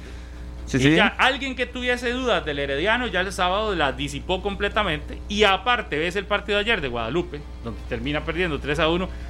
Y dice: Este es el que le puede quitar el- el- el- el- la posibilidad al Herediano. Pues no lo ves. En algunos días hace partidazos y otros se le olvida que está disputando algo así. Entonces, lo del Saprisa, para mí, tiene todo el chance de clasificar porque ya depende de sí. Totalmente. Pero nos vamos a, a una esperanza de que el Saprissa despierte en algún momento. No ha demostrado. Y, y esa tranquilidad que le ve. Sí, sí, pero en este Análisis, torneo yo estamos creo que hablando. hay que decirlo a hoy. Lo del Saprissa es un análisis a hoy. ¿Ha sido un mal torneo para el Saprissa? Sí, a hoy. ¿Y puede llegar a ser campeón? ¿Puede mejorar? Sí, pero A hoy no está jugando a como la- campeón. A la jornada 11 No. no tiene cuatro partidos perdidos, es muchísimos partidos no, perdidos. re- re- entonces, remóntese, a hoy no. remóntese a lo que ha hecho Saprissa en el campeonato contra equipos que son en este momento favoritos para ser campeones o para poder luchar con el campeonato. ¿Qué hizo Saprissa con el cartaginés? ¿Qué hizo Saprissa en el clásico? Porque esos son los equipos con los que tendría que pelear, Y le ¿verdad? falta Herediano. Y viene ¿ah? Herediano, ¿verdad? Y, y viene Herediano, sí, pero y que tendrá que jugar en el Nacional, ¿cierto? Ese partido. Sí. Eh, sí, no, En Saprissa dos con- fechas, no estamos hablando que falta mucho, es decir, en la jornada 14 que es Bueno, miércoles 11 de noviembre. Viene eso, Champions, a las- ¿verdad? Y, y tendrá un torneo en medio, tendrá que enfrentar a Municipal ahora eh, entre semana, pero por eso, si yo aquí con la bandera en mano puedo decir, no, Saprissa puede ser campeón, lo que- si nos vamos a los hechos de lo que ha demostrado en este torneo, no está jugando como campeón Saprissa. Pero el año pasado decíamos que estaba para ganar el otro y no lo Total, ganó. total, ¿no? Y, es, y así es el fútbol, Harry. Así es el fútbol. pero entonces, ¿qué pero está yo no voy a venir aquí a decir, no, Saprissa va a ser campeón. ¿Quién ha hecho eso? Porque por Con que- hechos con no que- están con que- dando. con que clasifique, tiene las mismas Yo- posibilidades que los otros. tres. Exactamente. Igual a como hay que poner los pies en la tierra a los manudos. Nada ha ganado todavía la liga. Exacto. Y ahorita podríamos venir a decir, ah, es que vea el Kinder cómo juega, qué lindo, qué lindo juegan los chamacos míos. Y llega en diciembre y el campeón es Saprissa en Tibás o el campeón es Saprissa en el Morera Soto. Ya me están Kinder- entendiendo. Y el Kinder no vale de absolutamente nada. Ya me están entendiendo. entonces, estamos claros, pero, pero hoy, Harry, hay que ir día a día con lo que vamos. Los hechos dicen, hoy, ¿quién está jugando para campeón? Liga Deportiva Alajuelense. Sí, Ajá, hoy, ajá. hoy. Sí. No hay nada que celebrar, pero hoy el que está haciendo argumentos para jugar como campeón en la liga Ya- y el que está eh, y, el, y ojo, Saprissa no está haciendo argumentos ni siquiera para meterse en semifinales. Ya me están, ya me están entendiendo en algo cuando yo digo que lo de la liga no es, es, es, es. Digamos, lástima que hoy a Minor le dio. ¿Qué fue? Que le dio miedo venir hoy. Como defendió a Robinson toda la semana. Sí, el la viernes, verdad. el es que viernes- el viernes Lástima. un pleito conmigo por. Lástima por que hoy Minor no vino. no quisiera estar con Es ese más, saco salud- y esa saludos corbata. para Minor, que justo a, a las, a las puras 7 de la noche, cuando libera la alineación, me escribió un mensaje diciéndome: ¿Vio quién va a titular Sí. en el Saprissa? Sacando pecho. Sacando pecho. Claro. Eh, me, me encantaría enseñarle las imágenes y, la- y las palabras también que utilizó, pero no puedo. y al final del encuentro, fui, ¿Se yo le el que contestó? fui yo el que le puse el mensajito de que Es qué que- gran partido hizo. Es ¿verdad? que el otro día Minor me decía que, que los manudos ya pueden empezar a celebrar cosas. Yo decía, esta historia, desde la perspectiva de la juerense, ya. eh, Esta película ya la vimos, estos capítulos ya, la- ya los Pero vimos. con A actores la liga- diferentes, con actores claro, diferentes. Claro, pero a hoy, ¿cuándo yo voy a ver algo distinto? Cuando la liga levante el título. Digamos, hoy tienen que celebrar que ganaron bien un clásico, pero recuerde que ya lo habían ganado y no fueron campeones en el mismo torneo que lo habían Muchas veces ganado. ha pasado eso. Ni con la Entonces- liga de la planadora. Entonces, Acuérdense. ¿a qué voy con esto? Que Tampoco hoy a- eliminaron a a Saprissa, que- ¿verdad? Que hoy Alajuelense está, sí, está el líder, está muy bien, podría ser el líder general, pero de ahí a que ya hoy digamos que la liga es el futuro campeón, creo que han dado un meme que quizás a los manudos no les hace mucha gracia, que decía, pero al final todos sabemos cómo termina la historia, ¿verdad? El, el sábado, déjelo celebrar si al final todos sabemos cómo termina la historia la liga lo que tiene que hacer este torneo es revertir eso, el cierre, porque a lo que estamos viendo hoy, muy bien, pero ya esta historia no la conocemos. La sabemos de memoria. La liga haciendo eh, récord de puntos, la liga jugando muy bien fase regular, la liga ganando clásicos eh, en el Morera, en el More, en el Saprissa y todo eso. Pero de ahí a que hoy la liga tiene que dar el salto a lo del título, eso estamos clarísimos y creo que hasta ahí es cuando se puede salir a celebrar a más no poder. Eso sí, que los manudos estén contentos por lo que se le ganó el clásico. Diga, todos les gusta ganar un clásico y más si es en casa ajena y más si es de la forma en la que se ganó, que fue dos veces yendo abajo en el marcador. Pero eso, por eso es que ya ahora sí me dan la razón de que por qué un manudo no debería hoy de andar este, haciendo desfiles en la calle como pretendían algunos, porque la liga iba de primero, ¿no? Porque ya esta historia uno se la conoce. Sí, sí, y la diferencia es que si el, próximo partido con Martínez le gana, ya le sacaría eh, un total de un, un, eh, puntaje importante que prácticamente le daría ya la final asegurada en, en, la segunda ronda. Así es que el partido del sábado para la liga es determinante. Si le gana el cartaginés. Ojo los morados, ojo, ojo, ojo morados. Que también uno dice aquí, pero no todos, no todos le aplauden al Pate ya todo, ¿verdad? Es decir, en algún momento, sí, como jugador le aplauden y todo, pero ya otros, al Pate ya no le. Ya no le. Ya no se le perdona tanto. Y ya no le creen todo. Pero, ya, ya, ya, ya hay una mesura en creer todo lo que, que, que todo lo que hace el Pate es eh, eh, eh, es bueno. Vea lo que me dice mi buen amigo John Rodríguez allá en San Ramón. El problema de Saprissa Centeno con cualquier otro técnico estaría en primer lugar. Porque sí tiene gente, pero hay mucha argolla. Sí tiene gente. Estamos de acuerdo todos. Tiene equipo. Oh, entiendo, entiendo el mensaje, pero ¿qué, ¿qué, se le puede llamar argolla? Al jugador que hace lo que usted le pide, que le rinden en lo que usted hace. Pero le están rindiendo los No, no, exactamente. No, no. Y, para mí sigue siendo un error, a ver, que no se malinterprete. Lo que pasa es que. Claro. A veces, a veces se, se, habla con el, término peyorativo de argolla, como si, es, como si fuera un favor o como si fuera. Porque este me cae mejor que el otro, ¿verdad? Un compromiso, ¿verdad? Y tal vez no es así. Para mí sigue siendo cabezonada el técnico y se equivoca. O él, él cree que lo que están haciendo es lo que él está pidiendo y por eso lo respalda. Pues usted no lo ve así, yo no lo veo así, Pablo no lo ve así, él tampoco, pero para Pate sí. Entonces insiste en lo mismo, insiste, insiste. Y listo, como ha sido él, como ha sido cuando lo golearon en, en Tibá, lo golearon en Guapi, lo golearon en Heredia, él no cambió, a pesar de que lo golearon tres veces seguidas. Se mantuvo, porque él tiene una idea de juego. Pero usted mantiene a Barrantes, entonces, con su idea de juego lo mantiene sentado en la banca. ya él tendría que reflexionar. Qué lujo el de esa prisa. Tiene asistentes que le hablan en el oído. Ya, es un error. Debe estar dentro Barrantes asistentes y a Víctor Cordero y al presidente. Ya hoy hablaron. Alguien tiene que decir algo. Ya, no creo que ese, ese tweet solo se haya quedado en un tweet, digamos, de Juan Carlos Rojas. No, ya para decirlo públicamente de esa forma, yo supongo que ya. Por eso no lo puso ayer, por eso lo puso hoy, porque tal vez ayer ya. porque estaba, como le pasa a uno a veces, mejor que se me baje la chicha y dos, días. De, de seguro. no sé, no sé. Decisiones tienen que venir en Saprisa si quiere despertar en el torneo. No puede seguir con lo mismo así, insistente, como dice no, Harry. ojo, no, no, es, Creo que yo lo veo no en el torneo, sino para el miércoles. O sea, Saprisa. Contra Municipal. No puede. Quedar fuera de ahí. Quedar fuera de, la Coca Champions el miércoles. Eso, eso que, imagínense lo que pasaría no llega bien, ¿verdad? No llega Por eso, es que no, no, es, no es que tiene que poner las barbas en remojo, pensar a ver qué va a pasar, no. Es que tiene que recomponer para mitad de semana. Y si sale con Robinson y con, días. y con Sprinter otra vez. Se equivoca para mí. De, el resultado se lo dirá. ¿Y qué van a decir hoy? Y viene y gana saca al, equipo de municipal que va a hacer. Yo sí pero, digamos, pero digamos que voy a hacer tal vez un análisis muy, muy cae mal para los digamos, yo a la liga, a Saprissa, Herediano, los tres rivales que les tocó para esta semana, eh, perdón, pero aunque, aunque, aunque ande, no ande bien el Saprissa, aunque no ande bien el equipo, los van a sacar.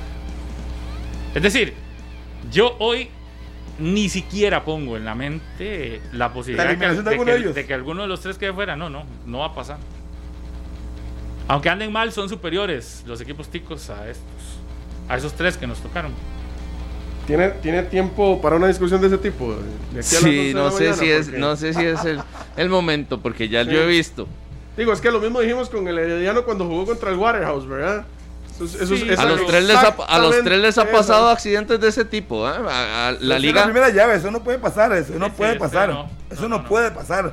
Discúlpeme. No, no, yo no estoy diciendo que, que sea justificable, entonces, para que saquen Warehouse, ¿qué? O sea, un día, no sé, pero yo no voy a saber jugando tan re mal como para que Pero el sí equipo puede. ese lo saque. Yo no estoy diciendo que sea justificable, pero estoy diciendo que sí ha pasado.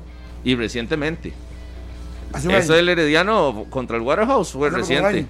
Lo de lo de el Saprissa perdiendo contra un rival así simple. Recuerdo que a Justin Campos en el avión se lo, lo, lo pusieron a caminar, ¿verdad? ¿Usted se acuerda? De una eliminación en el Caribe. Y a, y a la liga lo vi perder contra el Islanders también en, una, en un torneo con CACAF así, de Puerto Rico. Entonces, de que puede pasar, puede pasar. Es injustificable, eso sí lo, lo, respeto. Saprissa juega contra el líder de la general del fútbol guatemalteco. Es líder del grupo B, pero en puntos es eh, el líder general.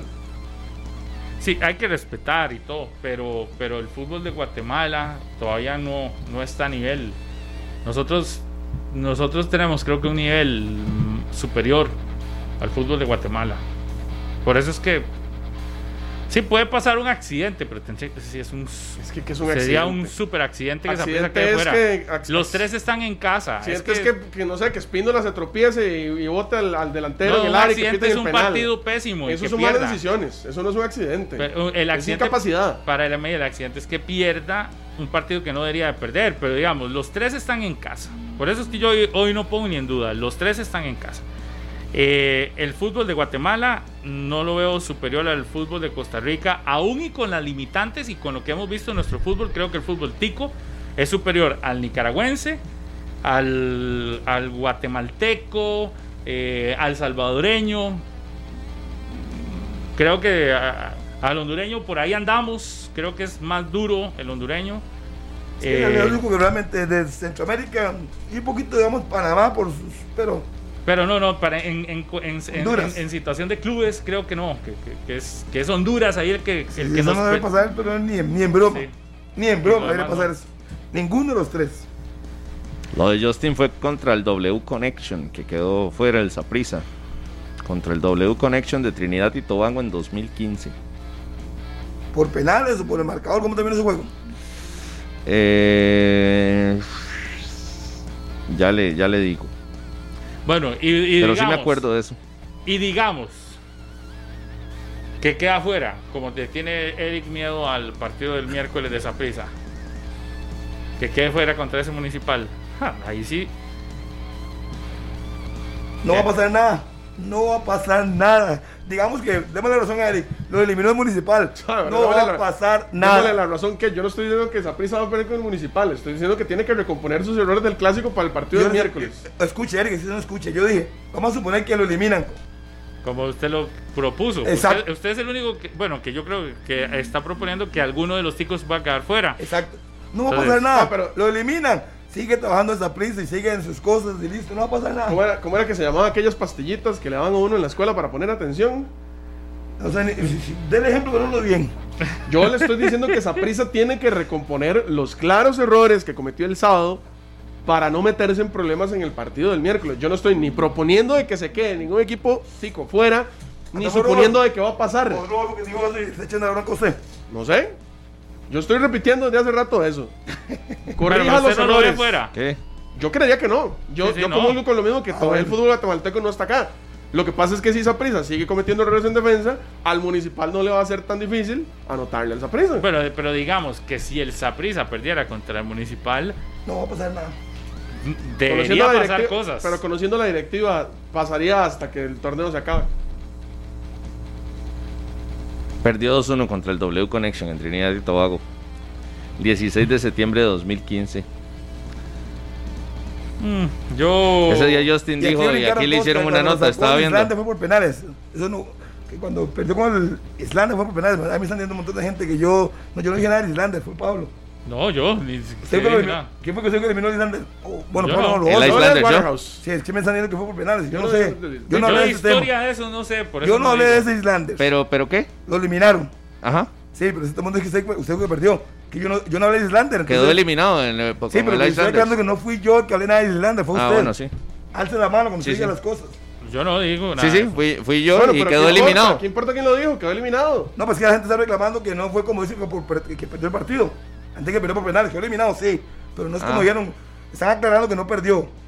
Ah, ya, ya, ya. Entonces, Yo no dije nada de Islandia, no sé Que quedó eliminado hablando. por penales. Ah, Sí, bueno. pues, yo Ah, qué no Qué buen consuelo para No, el que lo escribió ahí. ¿Qué, qué diferencia? No perdimos, dice. Sí, Pero quedamos Los eliminados. que lo están diciendo. No, no, excelente. Usted dijo, usted dijo que perdió. Excelente. No, ni, ni lo recuerdo.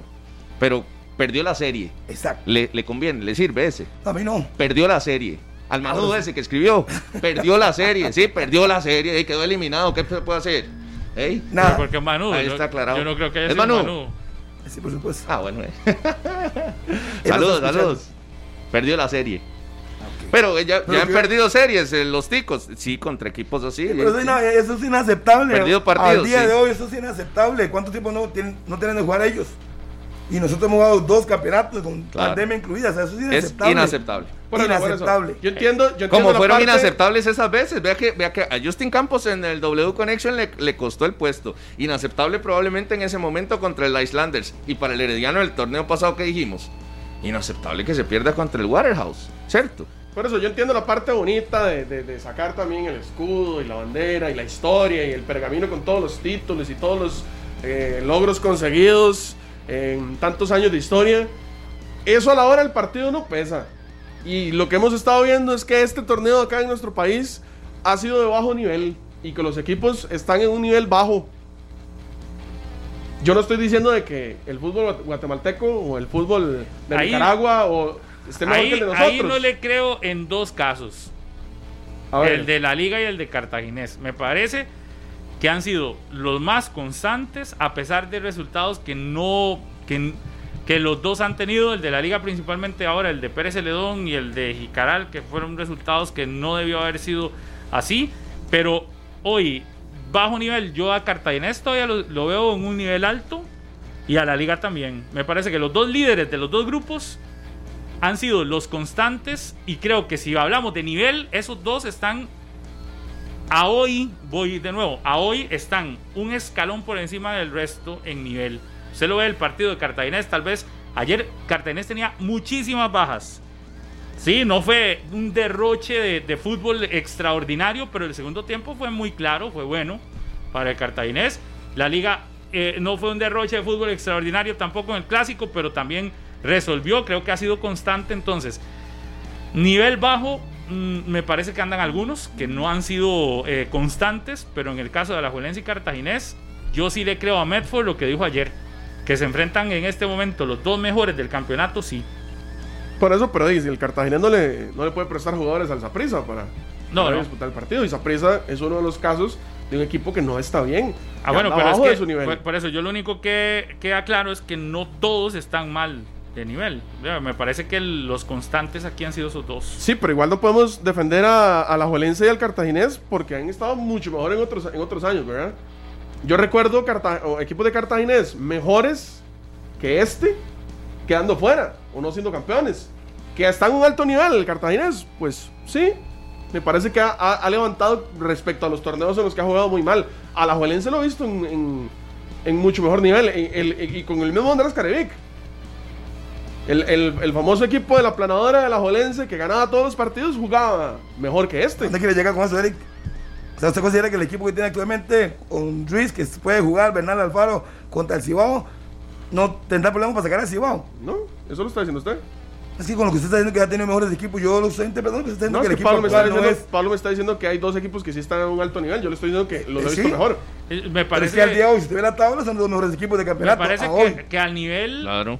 Sí están bien. Y ¿Y yo, yo digamos, si usted ve el porcentaje de, de rendimiento de Alajuelense, que sí le baja un poco por los últimos dos resultados que había tenido, pero sigue siendo alto, de 28 puntos de 36 posibles. Me dice que lo que ha perdido son 8 puntos en un campeonato que, que, que tal vez usted no quiera ver que haya equipos o que se vea que hay equipos que no, pero, pero creo que a hoy el porcentaje de rendimiento de la liga es alto. En la tabla general, Pablo, para hacer la muestra, el segundo lugar es Cartaginés con 23 puntos. Está 5 abajo. Sí. Y el que lo sigue está 9 abajo, que Sí. es el Herediano. Y Cartaginés, y si vamos así más allá, Cartaginés es el equipo menos vencido, apenas ha recibido 10 goles en el torneo. No, Eh, Cartaginés tiene unas estadísticas que ayer las repasaban que son muy interesantes. En el Todavía no es el más goleador, como dijo Medford. Le falta un gol para ser el más goleador, porque ahí está la liga que ha hecho 25 y Cartaginés ha hecho 24. Pero sí es la mejor defensa. Pero sí es la mejor defensa. Más para aclarar que no le tiren Rodolfo. Tiene cuatro puntos de diferencia con respecto a Cartagena, Herediano, con respecto a Cartaginés en la general, para que no le tiren. 28 a la Juelense, 23 Cartaginés, 19 Herediano, 19 Limón, 17 Zaprisa para que todos los datos sean oficiales. Sí, No, por no, eso, pero la, la liga tiene 28. ¿Y Herediano? Sí, pero si usted no juega la liga, según Cartaginés tenía 9 puntos. Ajá. No, sobre el, no, la liga tiene 5 Sí, sí. sobre Rolfo lo que dice que tiene nueve puntos con respecto al tercer lugar. al la tercer liga. lugar, sí. No es que entre el segundo y el tercero. Tiene- primero y el tiene- tercero. Parecía, La liga- pareció que dijo eso, pero ya lo aclaró. Ya, pero claro. estaba hablando de la Liga Deportiva Alajuelense. Le tiene 5 al segundo y le tiene 9 al Herediano, que es el tercer lugar. Y creo está que- bien, y- está cómodo el conjunto Ajá, y rojinegro. Creo que el porcentaje es muy bajo de lo, de lo- solo ha perdido 8 puntos. Por eso uno dice el rendimiento de la liga Es anda bien. Y lo de Cartaginés, que si bien Herediano ya se le acercó, también porque hay resultados del Cartaginés que no han sido buenos, ejemplo. sigue siendo el Cartaginés un equipo de los más, de los más constantes, a pesar de que no ha tenido también algunos resultados buenos, pero, pero, pero no, no vas a pretender que gane todos los equipos, eh, todos los partidos. Pero sí el Cartaginés a- al sábado, al sábado que se enfrentan, llegarán los dos equipos Sí.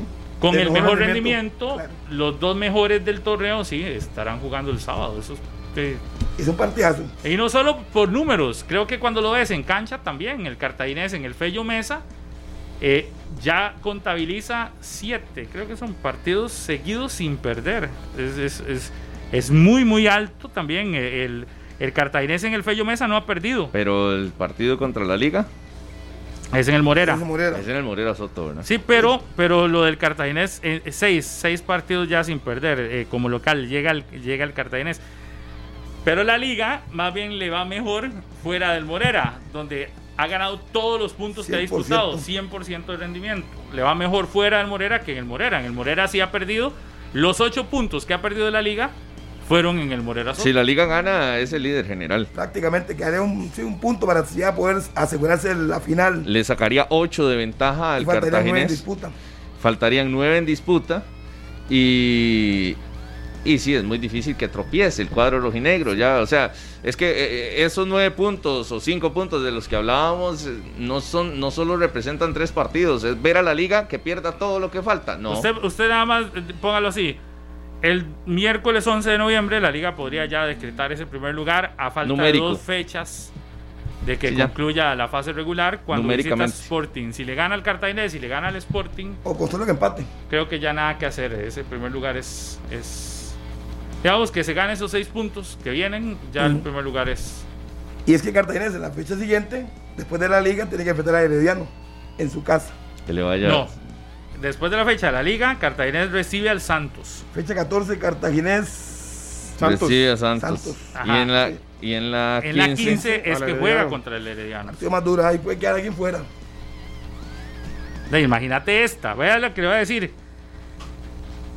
Digamos que Limón y Saprissa estén ahí disputando el segundo lugar todavía, que Limón le siga dando aire y todo. En la jornada 16, la liga recibe a Limón. La liga que ya pudo haber llegado clasificada y Limón Sí, buscando clasificar. Y Saprissa visita Grecia ese día. Ópale. La liga podría escoger rival.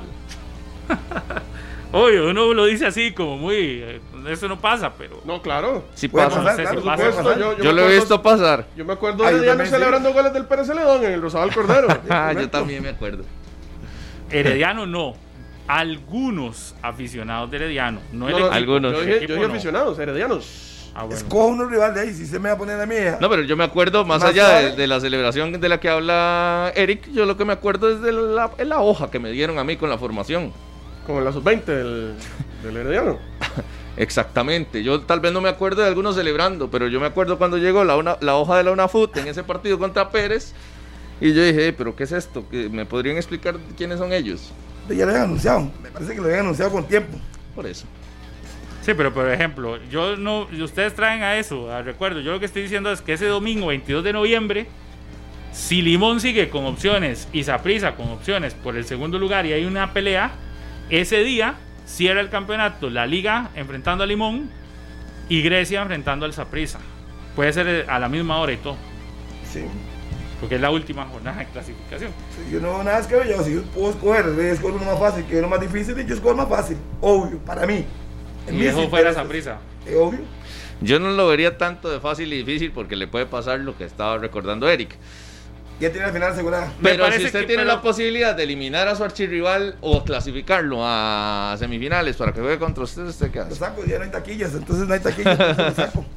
Igual, igual puede ser que lleguen a la fecha 16 ya, ya clasificados la clasificados, prisa. ¿verdad? Entonces todo, todo bien. Yo nada más estoy dando un dato, lo que puede pasar en la última fecha con esos partidos. El cartaginés. Hoy juega San Carlos Santos. Oiga, no hemos visto más goles. 10 y 23. Hacemos una pausa. Ya venimos.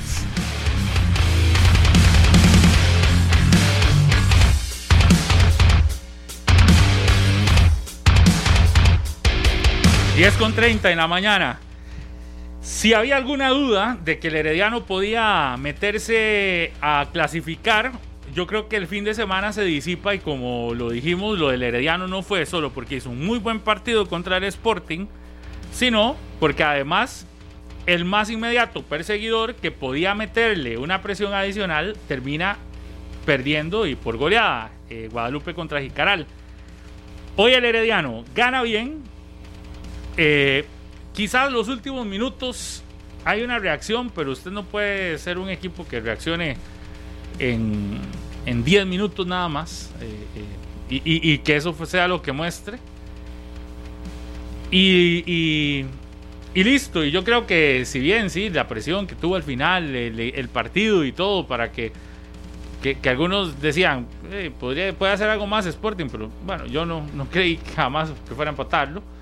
Ahí le puso emoción esos dos goles de Sporting, pero el, el Herediano muy superior, mucho superior. Y creo que aquí lo que estamos viendo es que hay un equipo del Sporting que va camino al último lugar de este grupo. Aquí va a tener algo que hacer Randall Rowe porque la situación de Jicaral es otra. Usted ve a Jicaral fuerte, usted ve a Jicaral eh, distinto y el Sporting recibe cuatro goles y pudo haber sido más también en algún momento eh, del partido. Así que, que, que Sporting que estaba tranquilo, ya hoy no puede estar tranquilo y ya hoy está más bien preocupado porque lo dejen de último en su grupo. Se desinfló no, totalmente. Era un equipo que venía bien, que hasta lo ponían a clasificar aquí. El, el señor Mora lo, lo Se, ponía dentro. se desinfló totalmente el Sporting FC con respecto al, al equipo que vimos al principio del torneo, ¿verdad? Que traía ritmo. ¿Y empezó a perder equipo? y perder y perder y perder y perder. Y es que no es ni siquiera empatan, pierde y pierde y pierde y pierde. Y ojo que el Herediano al, al final, de los, al minuto 40 del primer tiempo estaba 0-0 el partido. Al minuto 45 iba 3 a 0 el partido a favor del conjunto florense. En cuestión de 5 minutos resuelve el compromiso. Y sí, evidentemente aparecen algunas figuras que necesita el conjunto florense que se metan en el torneo, como Jendrik. Y felicidades a Jendrik, ¿verdad? Que se convierte en el goleador histórico de- del Club Sport Herediano. Por fin despertó, ¿ah? sobrepasando a Jara. Yo no tenía dudas de que en este torneo fuera a, a alcanzar esa cifra porque la constancia de Jendrik así lo, lo ha demostrado. Y además es el penalero del equipo, así es que tenía mucha ventaja para hacerlo. Sí, sí, en un principio los tres goles que tenía en este torneo habían sido de penal y después aparece una asistencia de Randall Azofeifa que le da el, el- el segundo, su doblete. Pero eh, son los jugadores que necesita el Herediano meterse, eh, que se metan en el torneo. Igual McDonald's, ¿verdad? Que ya tiene mucho de no jugar. Está lesionado. Una lástima de- del ritmo que traía como goleador del equipo en su momento y se ha perdido una gran parte Sí, de, me contaban de los últimos juegos. Una buena fuente que lo tienes como un- una especie de desgarro y entonces eso no ha podido sanar y ya tiene casi un mes fuera. Y podía estar una semana más, quizás, al Jonathan McDonald. Van a hacer algunas pruebas esta semana a ver si puede volver, pero le ha afectado mucho el desgarro a Jonathan McDonald, por lo cual no ha estado presente. Imperdonable lo de Sporting FC, la verdad es que muy, muy mal, ¿verdad? Si hay un equipo que se cayó así, va de picada hasta lo más profundo y la tabla de posiciones así lo refleja, es este cuadro del Sporting. Increíble ver cómo, cómo recibe el primero, el segundo y el tercero tan rápido, sin reacciones. Y prácticamente en la cara le, le, terminan marcando esos goles en una zona defensiva que se perdió completamente en un tiro de esquina, en un pase a profundidad de Leandriño y en el segundo tiempo la verdad es que la respuesta no fue la, la esperada tampoco. Sí, un equipo que, me, que jugaba bien, que tiene buen, buena planilla, tiene jugadores importantes. El caso de, de Justin Daly, Golovio, que, que viene anotando también, pero no le alcanza. Y, al final ese planteamiento que tanto se destacaba al inicio del, del, torneo de Randall Rowe, que se veía diferente, que ponía a jugar un equipo que, que, no se le daba mucho al inicio del torneo y parece que ya le encontraron la fórmula y no sé si por ahí también vendrá algo de la motivación del equipo que, que anda capa caído. Y es que no solo eso, es que está jugando bien Sport, eh, Jicaral que no solo el problema de Sporting. Claro. Sino que Jicaraz hay que reconocer que está jugando bien de la mano ya con el Triplete de Cluny, ¿no? Y sí, ya vamos a ver esa, acción, pero los de Sporting van a tener que replantear. Y ahora estos torneo no pueden hacer nada porque no hay forma de cambiar lo que ya tienen. Tienen que acabar el campeonato con lo que tienen y posteriormente ver qué hacen el próximo torneo. Porque recordemos que, aunque haga un buen torneo el próximo, si llega y pierde la, la serie y de vuelta, que ha sembrado para jugar otra vez el no descenso y no clasificaría, aunque tuviese sin los treinta y tantos puntos que se disputen.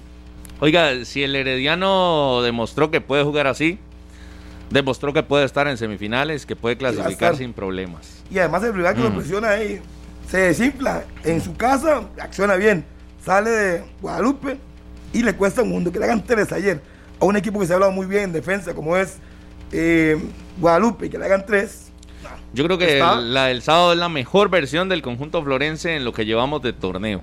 Pues sí. La mejor. Empieza a crecer Edayano, que le gusta hacerlo siempre al final de, la etapa regular para meterse bien en, semifinales, ¿verdad? Esa es la, característica del Herediano. Y lo tenía que hacer porque eh, el campeonato así se lo estaba obligando.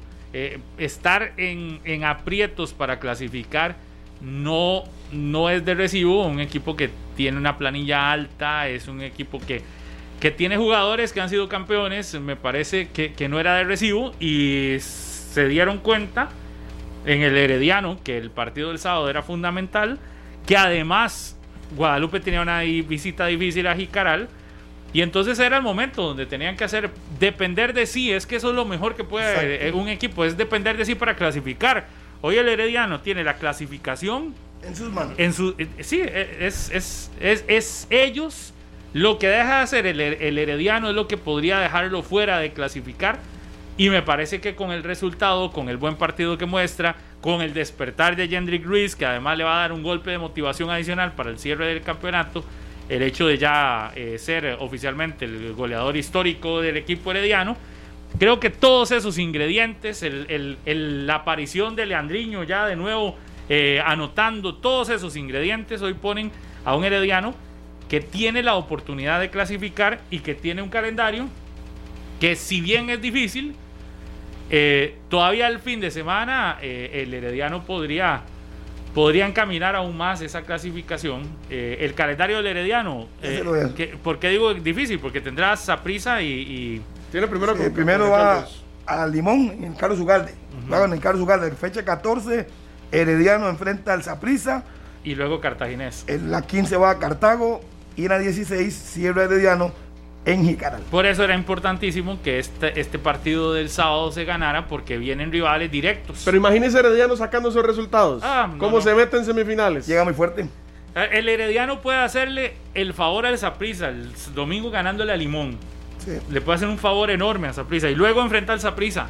Sí, por ahí podría Y luego enfrenta ¿eh? al Cartagena. Eh, el Herediano puede decidir cuál es el clasificado del grupo B en estos próximos tres partidos. Porque enfrenta a los tres que están como opciones del grupo B. Enfrenta a Limón, a Saprisa y a Cartago. Ahí está. Entonces el Herediano va a ser determinante para. Carlos también. No, Limón. No. Y luego Nicaral. Sí, Jicaral es el último en la fecha 16, en la fecha 15 el Herediano con Cartago, en la fecha 14, voy de atrás para adelante, en la 14 Heredianos con Saprisa. Por eso es Limón, Saprisa y Cartago. Los, a los tres que están ahí disputando. Les toca Herediano. Les toca enfrentar al Herediano. Por eso es que esos partidos contra Herediano para esos tres rivales van a ser fundamentales. Y eso pasa el sábado. Y el equipo que tenía una obligación de ganar el domingo en el estadio de la Asociación Cívica Jicaraleña por esa pelea, por esa lucha contra el Herediano, termina goleado en casa ajena. Exacto. Le endosan 3 a 1 en el estadio de la Asociación Cívica. Jicaral gana, le mete presión a Sporting. Vea que estos dos partidos estaban demasiado ligados. Sporting perdiendo contra Herediano y Herediano sacándole ventaja a Guadalupe. Y luego Guadalupe que iba a Jicaral y Jicaral que tenía que, que ganar para meterle presión a Sporting. Y sucede lo que, lo que muchos quizás no esperaban. Golea Giovanni Cluny, anota triplete. Triplete. Y Guadalupe no juega mal. Pero de, ¿de qué te sirve jugar bien si al final perdés el partido 3, por 1? Y lo de Jicaral creo que estamos claros que, que este equipo ya no es aquel, aquel de arranque de torneo que perdía mucho, que no hacía valer su condición de local. Eh, la mano de Yacon es evidente. Y, y Jicaral mm, hubiese ganado un par de, de, partidos que perdió ahí en este estadio, estaría hoy también peleando por, por clasificar. Y cuidado que Jicaral va el, el, domingo a Santos, mientras Santos Sporting con Guadalupe. Sí, cuidado que no perdiendo Jicaral puede salir del último lugar. Sí, porque Guadalupe ya perdió el que tenía que perder, ¿verdad? Ya, ya no puede perder más. Es que el calendario de Sporting está horrible realmente horrible. Si no es en esa, será en la otra, luego recibe la liga. Sí, sí. No, la situación de Sporting, ya de por sí la situación de Sporting es muy difícil. Desde antes venía difícil. Sí. Y, y con estas victorias de Jicaral y, y, y, lo que ha venido pasando con este cuadro de la península, eh, que va en un ascenso evidente, eh, eh, hoy, hoy estamos claros todos que Jicaral no lo ve uno peleando, no, peleando de descender. No, no, y véalo, cuando Sporting enfrente a la liga, Jicaral recibe a Grecia. Entonces queda cuestión de días para que el equipo de Jicaral salga al último lugar, porque uno no ve honestamente a Sporting ganando de Guadalupe, ni mucho menos a la no, liga. No. Yo creo que está claro que los equipos que van a disputar ese, ese, esa liguilla no descenso son Grecia y Sporting. Sí, porque la Grecia está feo para la foto. Y no juegan tan mal tampoco, pero y los resultados así lo, lo, lo, lo dicen. Lo de los resultados de, de, este par, de, estos, de estos partidos, eh, Grecia tiene 10 juegos sin ganar sí. y todas estas situaciones nos, nos reiteran que ahí estarán muy probablemente Grecia y Sporting. Y tiene tres partidos menos el Santos que tiene 10 puntos. Santos se puede meter. Sí, tendría que perder los tres partidos que están pendientes. No, veamos si mantiene los cuatro puntos. Es que aún así no, pero el Santos se puede meter a pelear clasificación. Ah, sí, sí, porque, de hecho, sí, porque podría llegar a 19 puntos. Sí, sí, ahí se puede meter bien, bien el equipo del Santos a pelear clasificación. Eso sí, tiene que ganar los tres que le da deuda al campeonato, empezando hoy contra San Carlos en San Carlos. Sí. Hace demasiado no veo al Santos de Guapiles jugar, yo no sé. Siento que está, se quedó Pero ahí. va a ver perdido. muy seguido porque juega ah, hoy. Sí. El jueves también y, juega y, exacto. y, luego ya el domingo, domingo vuelve a jugar. Y, y ahora es como si entrar al torneo así, de una de buenas a primeras, a ver qué tiene. ver, Porque sí. lo que mostró hace un tiempo atrás, de a ver si lo mantiene o si tiene algo nuevo. A ver, que Marín debe estar pensando, lejos de meterse a clasificación primero, asegurarse de ganar un partido más para sacarle eh, muchos puntos al equipo de quitarse de encima. Este, Clooney, eh, que tenemos sí. en Canal 11 para los amigos que nos escuchan. Giovanni Clooney. Eh, un remate cruzado de Clooney. Creo que es el segundo, más bien. Estaba empezando apenas la segunda parte. Y, y, la anotación que le daba la vuelta al resultado al equipo de, de Jicaral lo describe uno que es el pase abierto al sector de, de izquierda del área en el ataque de Jicaral. Se la matan de pecho, pasen cortito, hace la maniobra, levanta la cabeza, se la sirven a Clooney. ¡Pum! Juan Vicente, Juan Vicente Solís y, y, Giovanni Clooney, los dos hombres en ofensiva que, que si tanques. despiertan, exactamente, si despiertan ah, y los saben utilizar juntos, exactamente. Son perfiles que ya y con ese perfil de jugadores hizo campeón al Pérez. Con Lauro Casale y con Josué Mitchell, dos hombres altos de área y ojo que podría... Qué eh, jugadón con, el con, de Guadalupe. Así, y no tiro afuera el Turialbeño. Con Clooney y con... Andrés Gómez. Juan Vicente Solís. Sí, termina Estabas, jugando Juan Vicente con. Estaba esperando que lloviera Juan Vicente. Que se puso, que puso gorra de natación. Sí. No, es que le, le Una llegó, herida. la herida en la cara. Pero estaba Hubo, lista hubo- la gorra ahí. hubo dos, hubo dos, dos fuertes acciones este, esta jornada. Esta y la de Anthony López también. Sí, que por cierto ya casi lo vamos a escuchar a Anthony López cuando estemos en el partido de Grecia. Esta mañana pudieron conversar los compañeros en la redacción con Anthony, que nos va a contar cómo está. Bueno, todavía falta un gol, es que los resúmenes están larguísimos. Apenas termine este, eh, le falta un gol al, al- al juego de, de Jicaral y Guadalupe. Es que le tiran aquí de todo. ¿Verdad? Falta un gol que, que nos falta repasar, el último de Giovanni Cluny, el 3 por 1 que ahí está Juan, Juan Vicente. Vicente con la gorra de natación. Sí. Falta un gol, ¿verdad? Aquí nos estamos todavía en el 2 a 1 y falta el tercero, que es un contragolpe de este equipo de Jicaral. Aquí la pierde primero, ahí la tenían para la anotación y en, es, Kennedy en, en la jugada que se va al tiro de esquina y en el cobro del tiro de esquina es que llega la anotación del equipo de Jicaral. el tercero Sergio Núñez que definitivo. recorta el avance y bota la bola al tiro de esquina. Se viene el saque de esquina. Y ahí. Con Pues, la espalda. Se la- Se el la topó. Qué bonito anotar así, ¿ah? Con la espalda Usted ni cuenta se da. No se da cuenta, le pega en la espalda. papá. y 3 a 1 ganó el equipo de Jicaral sobre Guadalupe. Y nos vamos de inmediato al estadio Fello Mesa, donde el cartaginés también gana y gana bien ante un Grecia que tiene 10 partidos sin vencer, sin ganar. Ayer escuchaba a Luis Diego Arnaez y no, no, no encuentra Arnaez este, explicación a lo que le pasa a su equipo. y tiene un buen equipo y jugó y relativamente bien el equipo. Perdió el partido, pero creo que tuvo un orden. Ya se le ve orden al equipo de Grecia. Y bueno, al final Cartaginés, con hombres que vienen del banco, logran este, enderezar la pinza porque se le ha ato- atorado mucho el partido al Cartaginés. Era un partido realmente un poco Pero ¿Qué aburrido. montón de bajas tiene ese cartaginés? Ayer nos hacían una lista de bajas, es Sí. un montón. Y aún así se ve compacto el, el equipo. Y, y me quedo con esa palabra de Medford en conferencia de prensa. Porque sí, el- algunos ingresan a la formación titular por necesidad y de ahí terminan cumpliendo. Y lo que se decía, que solo Marcel hace goles, de ya no. Ayer Stuart Dávila metió un golazo y luego Byron Byron, Bonilla. No, y golazo. tiene 24 goles. 10 de Marcel, sí, pero 14 se los reparten varios futbolistas. Es un buen promedio, ya no son tan dependientes de Marcel. No, no, este, este cartaginés es distinto a los de otros torneos y la verdad es que cumple las expectativas que se tenían al inicio, donde hay un avance con respecto al torneo anterior, por lo menos en, en puntos de fase regular. La clasificación es indiscutible de los brumosos a la siguiente ronda. Pero ahí es donde está también, al igual que la liga, lo decíamos, el, paso adelante lo tiene que dar en rondas eh, de diciembre, Cartaginés también. De nada le sirve hacer una fase regular así, quedar de primero y que va- enfrente a- al Herediano probablemente en semifinales y, y lo Pero ya, terminen hoy, goleando. pero ya hoy el Cartaginés está haciendo algo distinto. Claro. Ya lo de hoy es distinto. Usted no ve al Cartaginés eh, luchando por un primer lugar así o general o, o- o de un grupo desde hace rato. Ya- Sobrado, ya, ¿verdad? hoy lo veo uno distinto. Este sí es diferente, este Cartaginés. Por eso, por eso. No, mejoró. Antes la clasificación llegábamos a la jornada, bueno, antes era 22, ahora el- la última jornada, este, pulseando la clasificación y buscando los otros rivales, cuántos puntos tenían y demás. Ahora está cómodo y yo creo que es indiscutible que va a estar en semifinales. Qué buen gol el de Dávila, ¿verdad? Golazo. Los dos fueron buenos goles. Cómo recorta el centro del muchacho y le pega. Participa Marcel.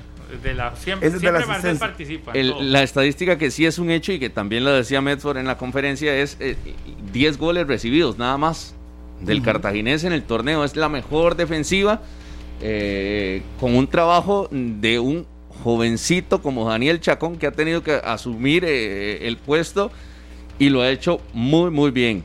La zona defensiva del conjunto brumoso con Ayer Geriel debutó el Sarabia, presidente. con Daniel Chacón Bueno, y ayer denunció- Con 27 años debutó Casi Daniel no jugó, ¿verdad? Jugó como un Poquito. minuto. Pero no tocó debutó. bola.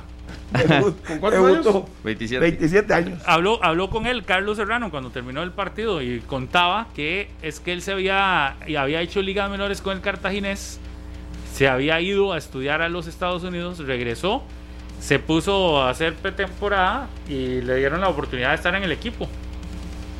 Y ante la cantidad de ausencias y demás, de, se le abrió una opción al menos unos minutos de estar en la cancha, ya puede decir que debutó, Debutó. con el cartaginés. Jugó en primera. No es, no es tan, tan habitual, ¿verdad? Tener jugadores nacionales que debuten tan tarde en el, en el Ha campeonato. habido varias, sí, Mauricio Wright, yo recuerdo que debutó un poquito, Con 27 años nomás. No, tal vez no. Eso no es tan común. 24, no, no, eso no es común. Pero hay gente que tiene que esperar una oportunidad para debutar. Qué golazo el de Byron. un golazo. Yo no sé por qué dije que era eh, Stuart Dávila. Se cambiaron de posición, pero la- como andan el pelo parecido, tomó la bola, se mete al área, levanta la cabeza. Creo que ahí es donde está la virtud. Donde él levanta la cabeza, uno que sabe lo ve, levanta la cabeza, ve al portero y donde puso el ojo, ahí puso la bola. Golazo de Byron Bonilla para el equipo brumoso. Hacen el quiebre. Ahí levanta la cabeza, mague, ve al portero y tome. Nunca la sacaron. Kevin Ruiz al ángulo superior izquierdo. Golazo del cartaginés, 2 por 0 hasta ese Qué momento. partidazo, la Liga Cartaginés el sábado a las 8 de la noche es ese partido, ¿verdad? Sábado en la noche Soto. en el Morera Soto corresponde a la jornada 13 del Campeonato Nacional. Luego la intentó Grecia con Harry Rojas ahí en un Anotando. descuento. Sí, sí, un balón frente al área, se la sirve en cortito Arbel Villalobos, levanta la cabeza, le pega por abajo y marca Harry Rojas el 2 a 1. Tenemos, tenemos eh, reacciones o el video de Anthony López que hace algunos minutos conversó con nuestros compañeros en la redacción. Una y- fractura cerca del pómulo, Sí. Pablo, ayer después de un cabezazo, un choque contra Marcel Saltó a Hernández. con Marcelo y lamentablemente Y tuvo que ir, eh, lo vi en fotografía en el Hospital México, ¿verdad? Eh, una atención eh, que requirió eh, la urgencia del caso porque como tenía el ojo demorado, ¿verdad? Pero ahí, ahí lo tenemos a Anthony López, que lo podemos escuchar lo que nos ha dicho el jugador del equipo de Grecia, cómo se encuentra en este momento. Hola, ¿qué tal? Les saluda Anthony López. Eh, bueno, para contarles un poquito acerca de, la jugada. eh, por ahí vi que venía el centro, ¿verdad? De, Carlos y sentí que estaba solo para despejarla y, me imaginé que iba a brincar solo. Pero luego nada más recuerdo cuando, cuando estaba en el piso y me estaban montando a, la camilla para sacarme de- del partido, ¿verdad? Eh, ahorita, gracias a Dios, me encuentro bastante bien de salud. Por ahí no, llegado exactamente los reportes de qué es lo que tengo, pero, pero bueno, el oftalmólogo del ojo me dijo que está todo bien. Por dicha el ojo está bien. Eh, obviamente el, el- el sonido es que es un sonido ambiente. eh, más en Noticias Repretel escucharemos más amplio lo que ha dicho Anthony López, pero gracias a Dios el ojo lo tiene bien.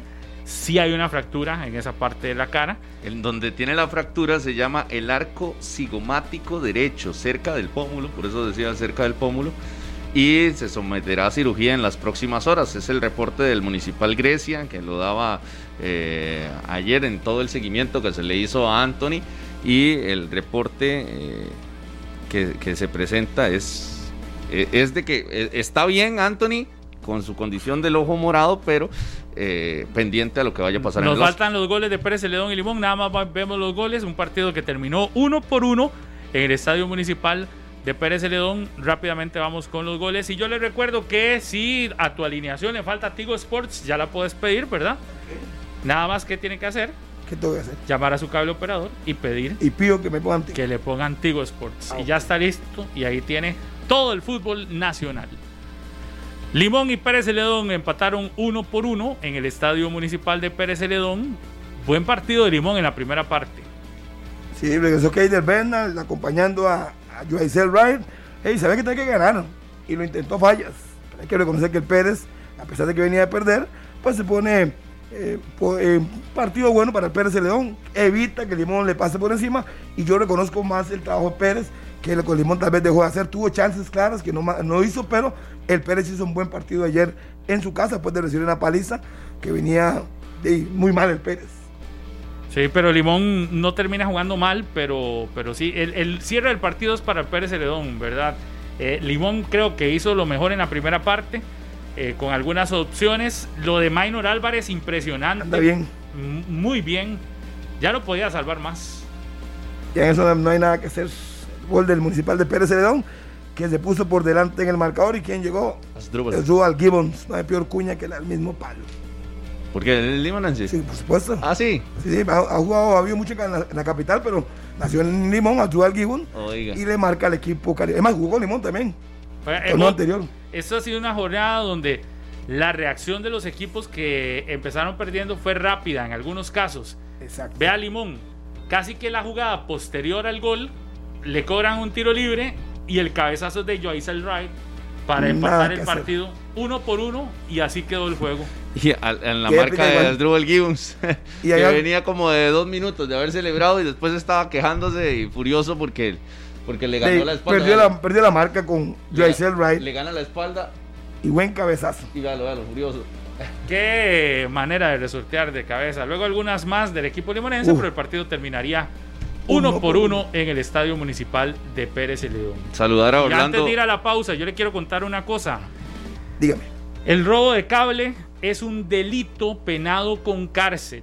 Si usted ve a gente extraña manipulando postes del tendido eléctrico y alguna situación así, lo puede denunciar al 911 porque lo puede dejar incomunicado a usted y a su familia. Este es un mensaje de Lice. Pausa y volvemos. Este programa fue una producción de Radio Monumental.